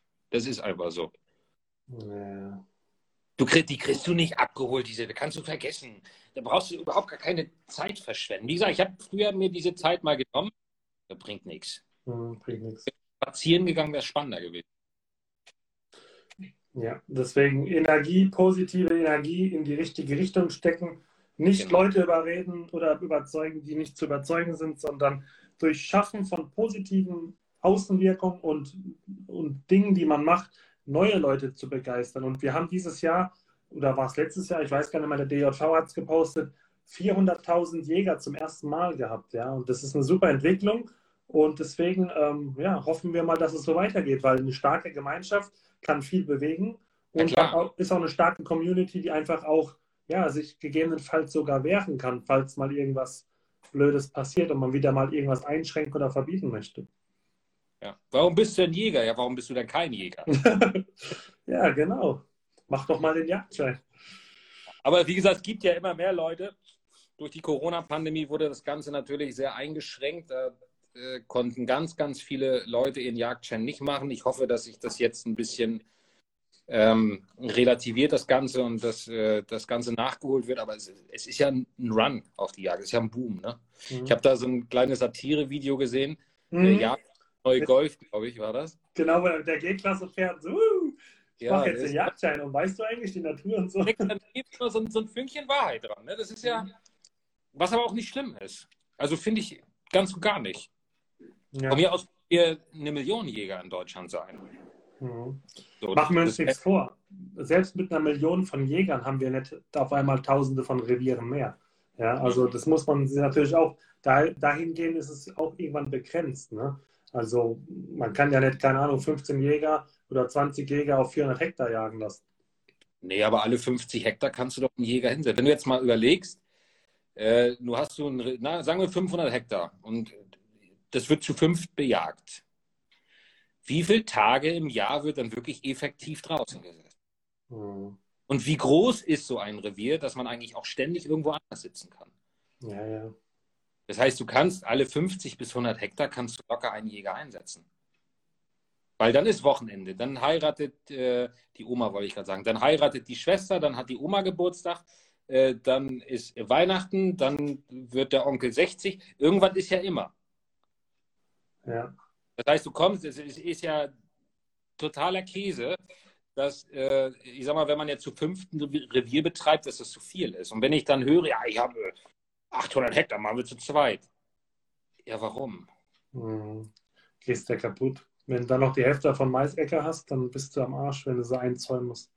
Also ich glaube, wir haben noch sehr viel freie Fläche für noch mehr Jäger ja, hoffen, sind wir einfach mal glücklich, dass die Entwicklung so ist. Ja, es gäbe ja auch die andere Richtung, es wäre ja deutlich schlimmer. Deswegen viele, ja, viele zufriedene zukünftige Krähenjäger und Fuchsmagnetkunden.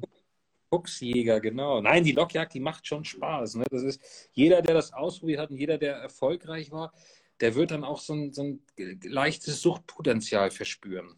So, weil das ist einfach so eine, verdammt effektive Jagd, wenn du es richtig machst. Gerade auch bei der Krähenjagd. Wenn du alles richtig machst und du hast einen guten Anflug, dann hast du morgens, wenn die Umstände, das Revier und der Anflug das hergeben, deine 50, 60 Krähen da liegen. Ne? So, mhm. das, und ja, dann darfst du dich auch freuen, dass du einen erfolgreichen. Ja. Ne? Das ist ja sowieso was, was wir beide besprochen hatten. Für alle, die zuhören oder zusehen gerade, ähm, wenn die Krähensaison losgeht, werden wir mal so ein, zwei Monate vorher planen wir nochmal so einen Stream zu machen, wo wir aber dann gezielt mal auf die Krähenjagd ein bisschen detaillierter eingehen. Wir wollen jetzt nicht das komplette Seminarprogramm verraten, ja, aber ähm, so mal ein, zwei Hinweise würden wir dann doch. Ja, also wenn wir den roten Faden der Krähenjagd ansprechen, dann sind wir schon mit ein, zwei Stunden dabei. Naja, haben wir jetzt auch schon fast geschafft. Ja, du darfst, weißt du, gerade auch bei der Krähenjagd, ähm, da ist ja Learning by Doing falsch, weil die mhm. Krähe merkt das alles, was du der Krähe beibringst, das vergisst die nicht mehr. Mhm. Verwendet sie im Nachgang gegen dich. Das heißt, bei der Jagd musst du eigentlich von Anfang an alles richtig machen. Weil ansonsten hast du ein tolles Revier und hast ganz viele Krähen, aber schießt keine einzige mehr. Du setzt dich morgens, du stehst um drei nachts auf und baust dein Logbild auf und es kommt nicht eine einzige Krähe reingeflogen. Die fliegen alle drüber weg oder nehmen Reiß aus. Mhm. Das passiert dir bei der, weißt du, bei der Blattjagd. Da kannst du auch mal laut sein und kannst mal husten und der Bock springt ab und kommt 20 Minuten später wieder. Das mhm. macht die Krähe. Was macht man dann? Dann muss man warten, bis er auf natürliche Weise stirbt. hast du verdammt schlechte Karten. Also es gibt da noch ein paar Tricks und ein paar Skills, wie du sie doch noch überlisten könntest. Aber du machst dir die Jagd einfach unheimlich schwer, wenn du anfängst, mit der Krähenjagd zu lernen. Das mhm. funktioniert. Okay. Aber bei der, bei der Lockjagd auf äh, Raubwild geht es ja. Deswegen ja. ich schon, wie du gerade gesagt hast, diesen Reiz jetzt verspüre, unbedingt am Wochenende mal mein Fuchsmagnet umzuhängen. Ja, mach, mach das mal. Und dann teste ich mal. Und wie gesagt, der muss klagend sein. Du imitierst ein sterbendes Tier. Kannst, hast du gerade einen griffbereit nochmal ein Fuchsmagnet zum Abschied, dass du mir nochmal mitteilst, wie ich es machen soll? Am besten beim Pusten so ein bisschen wimmern.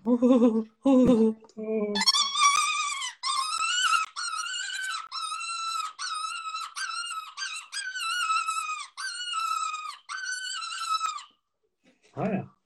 Kurz, knackig, oft nicht so.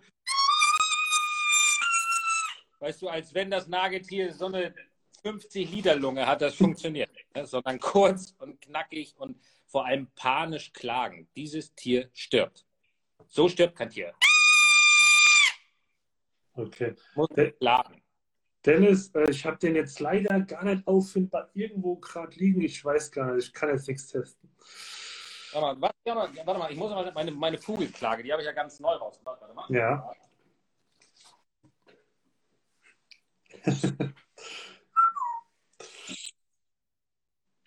die Vogelklage, die ist noch einfacher zu spielen, weil da gibt es drei verschiedene Möglichkeiten, die zu spielen. Einmal den, den aufgeregten Vogel. Aber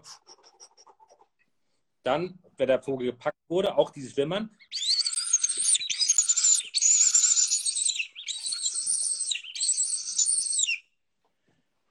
Und dann, wenn der Vogel quasi gepackt wurde und er macht.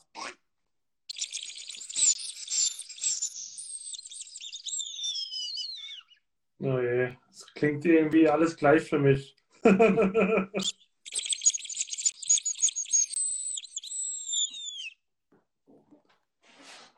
Auch wirklich sehr, sehr einfach zu spielen und äh, funktioniert sehr gut. Weil gerade jetzt äh, nähern wir uns ja auch dem Ende der Ranz und gerade nach der Ranz haben die, die äh, Füchse ja einiges aufzuholen ähm, an Futter. Und da stehen die eigentlich wirklich sehr, sehr gut auf Klagelaute zu. Ne? Also ich freue mich schon nicht dieses Wochenende, sondern nächstes Wochenende. Da sind wir, ähm, der Dreispross und ich, äh, beim äh, Jagdfuchs in der Rhön zur Fuchsjagd. Da freue ich mich richtig drauf. Ne? Also ähm, ich hoffe, dass dann das Geschehen so weit durch ist und die Füchse ganz, ganz hungrig sind und dann werden wir dort hoffentlich auch ein ganz, ganz tolles Jagdwochenende auf Raubwild äh, erleben. Da, das, äh, das wird mein kleines Highlight diesen Winter, glaube ich. Ja, bin ich mal gespannt. Ich denke mal, wir werden es mitbekommen, was passiert ist. Ne? Ähm, bei uns hat die Ranz noch nicht mal begonnen. Bist du, du bist aber ganz, ganz, ganz, ganz, ganz, ganz weit im Süden, oder? Der ist ganz aus dem Norden, Brandenburg, glaube ich. Berlin nee. oder sowas. Nee, da bist du aber eigentlich schon mit durch. Aber auch die Ranz ist wetterabhängig. Äh, wir hatten ja sehr, sehr schöne kalte Nächte. Das sieht man auch häufig dann äh, am Verkauf. Dann, dann knallt das so nach oben weil die Füchse, die, die, die bellen wie verrückt. Und wenn es dann wieder wärmer wird, dann lässt das Geschehen wieder nach. Und das siehst du auch dann sofort bei den Käufen. Ne? Dann wird es mhm. ruhiger am Rücken, dann geht das wieder runter. Ja, einfach zu warm hier. Genau so sieht es aus. Aber so, wenn du richtig schöne kalte Nächte hast eigentlich, dann und du das Bellen gut hörst, dann weißt du ganz genau, jetzt, jetzt ist es soweit. Ne? Mhm. Okay. Ja, das ist übrigens auch bei der, bei der Blattjagd so, dass starke Wetterumschwünge die komplett die, das, das Brunftgeschehen versauen. Wenn du, ich sag mal, richtig schön, schöne, warme Sommerabende hast und du hast ein total starkes Brunftgeschehen und damit einmal hast du einen krassen Wetterumschwung von 30 Grad auf 19 Grad runter und eine Woche lang Regen, dann ist das Thema durch. Ne? Da passiert ja. gar nichts. Okay, krass. Ja gut, es ist halt kein, sind keine Roboter, ne? Es sind Tiere, die sind auch beeinflusst durch diverse Umfeld, äh, Umwelteinflüsse. Ja, ja, klar, natürlich. Das sind so die kleinen Feinheiten, die man beachten muss. Ne? Mhm. Aber ansonsten, also ein Klagelocker würde ich immer probieren, weil du kannst es mit dem Klagelocker trotzdem haben, dass auch im Ranzbetrieb die Fee zusteht. Mhm. Okay, Nils, ich würde sagen, wir haben fast die zwei Stunden voll. Wir müssen ähm, ja. Ja, ich muss jetzt ins Bettchen. Nee, ähm, Spaß beiseite. Ich werde auf jeden Fall nochmal deine beiden Webseiten unter dem Podcast, den ich ja hochlade bei diversen Hostern, also zum Beispiel Spotify, Amazon Music, wo noch Apple Music und so, da wird es dann auch nochmal hochgeladen. Da kann man sich auch gerne nochmal dann anhören bei der Autofahrt. Ich werde darunter deine Kontaktdaten mal verlinken, also die Lokschmiede und Camo König. Ähm, ansonsten für alle die, die in die Welt der Jagd starten wollen, ich habe ein Buch zu dem Thema rausgebracht, es nennt sich der Jungjäger Guide. Da sind viele Themen beschrieben, ähm, die einfach wichtig sind für den Einstieg. Und das werde ich auch nochmal drunter verlinken.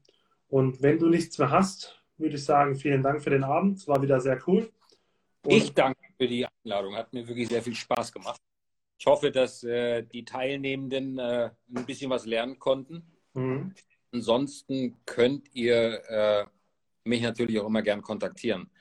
Auf meiner Homepage im Impressum steht auch meine Handynummer. Im Rahmen der, der Geschäftszeiten könnt ihr mich dort immer gern kontaktieren. Ja. Äh, da musst du nicht lachen, du. Ich habe auch schon äh, Sonntagnacht um halb drei einen Anruf gekriegt. Äh, ja, sag mal, Nils, wir waren bei dir auf dem Seminar. Wie war das jetzt nochmal? Wenn wir das letzte Mal zwei Wächterkrähen hatten, sollen wir mal drei nehmen? Und dann denkst du, what the fuck, Alter? ja, ja, das glaube ich. Die Leute sind manchmal unmöglich, gell? Nein, aber ich, ich weißt du, wenn Fragen also im Rahmen der äh, Geschäftszeiten könnt ihr mich immer gern kontaktieren. Da äh, stehe ich mit Rat und Tat zur Seite. Wenn ihr Fragen zu meinen Lockern habt, könnt ihr mich auch immer gern kontaktieren und dann finden wir da auf jeden Fall eine Lösung, dass ihr alle erfolgreich jagen könnt. Genau. Jetzt hat gerade einer geschrieben, wie der Podcast heißt. Der heißt einfach der Jungjäger Guide Podcast. Also einfach Jungjäger Guide eingeben, da findet ihr den. Das ist jetzt die elfte Folge. Weitere Folgen. okay. Super. So, ich muss noch etwas arbeiten, bevor ich nach Hause fahre. Jawohl. Vielen Dank und Ihr Lieben, ich habe zu danken. Großes Arbeiten, gell? Mach's gut. Bis hoffentlich demnächst. Ich danke euch allen. Habt einen schönen Abend. Ciao. Ciao.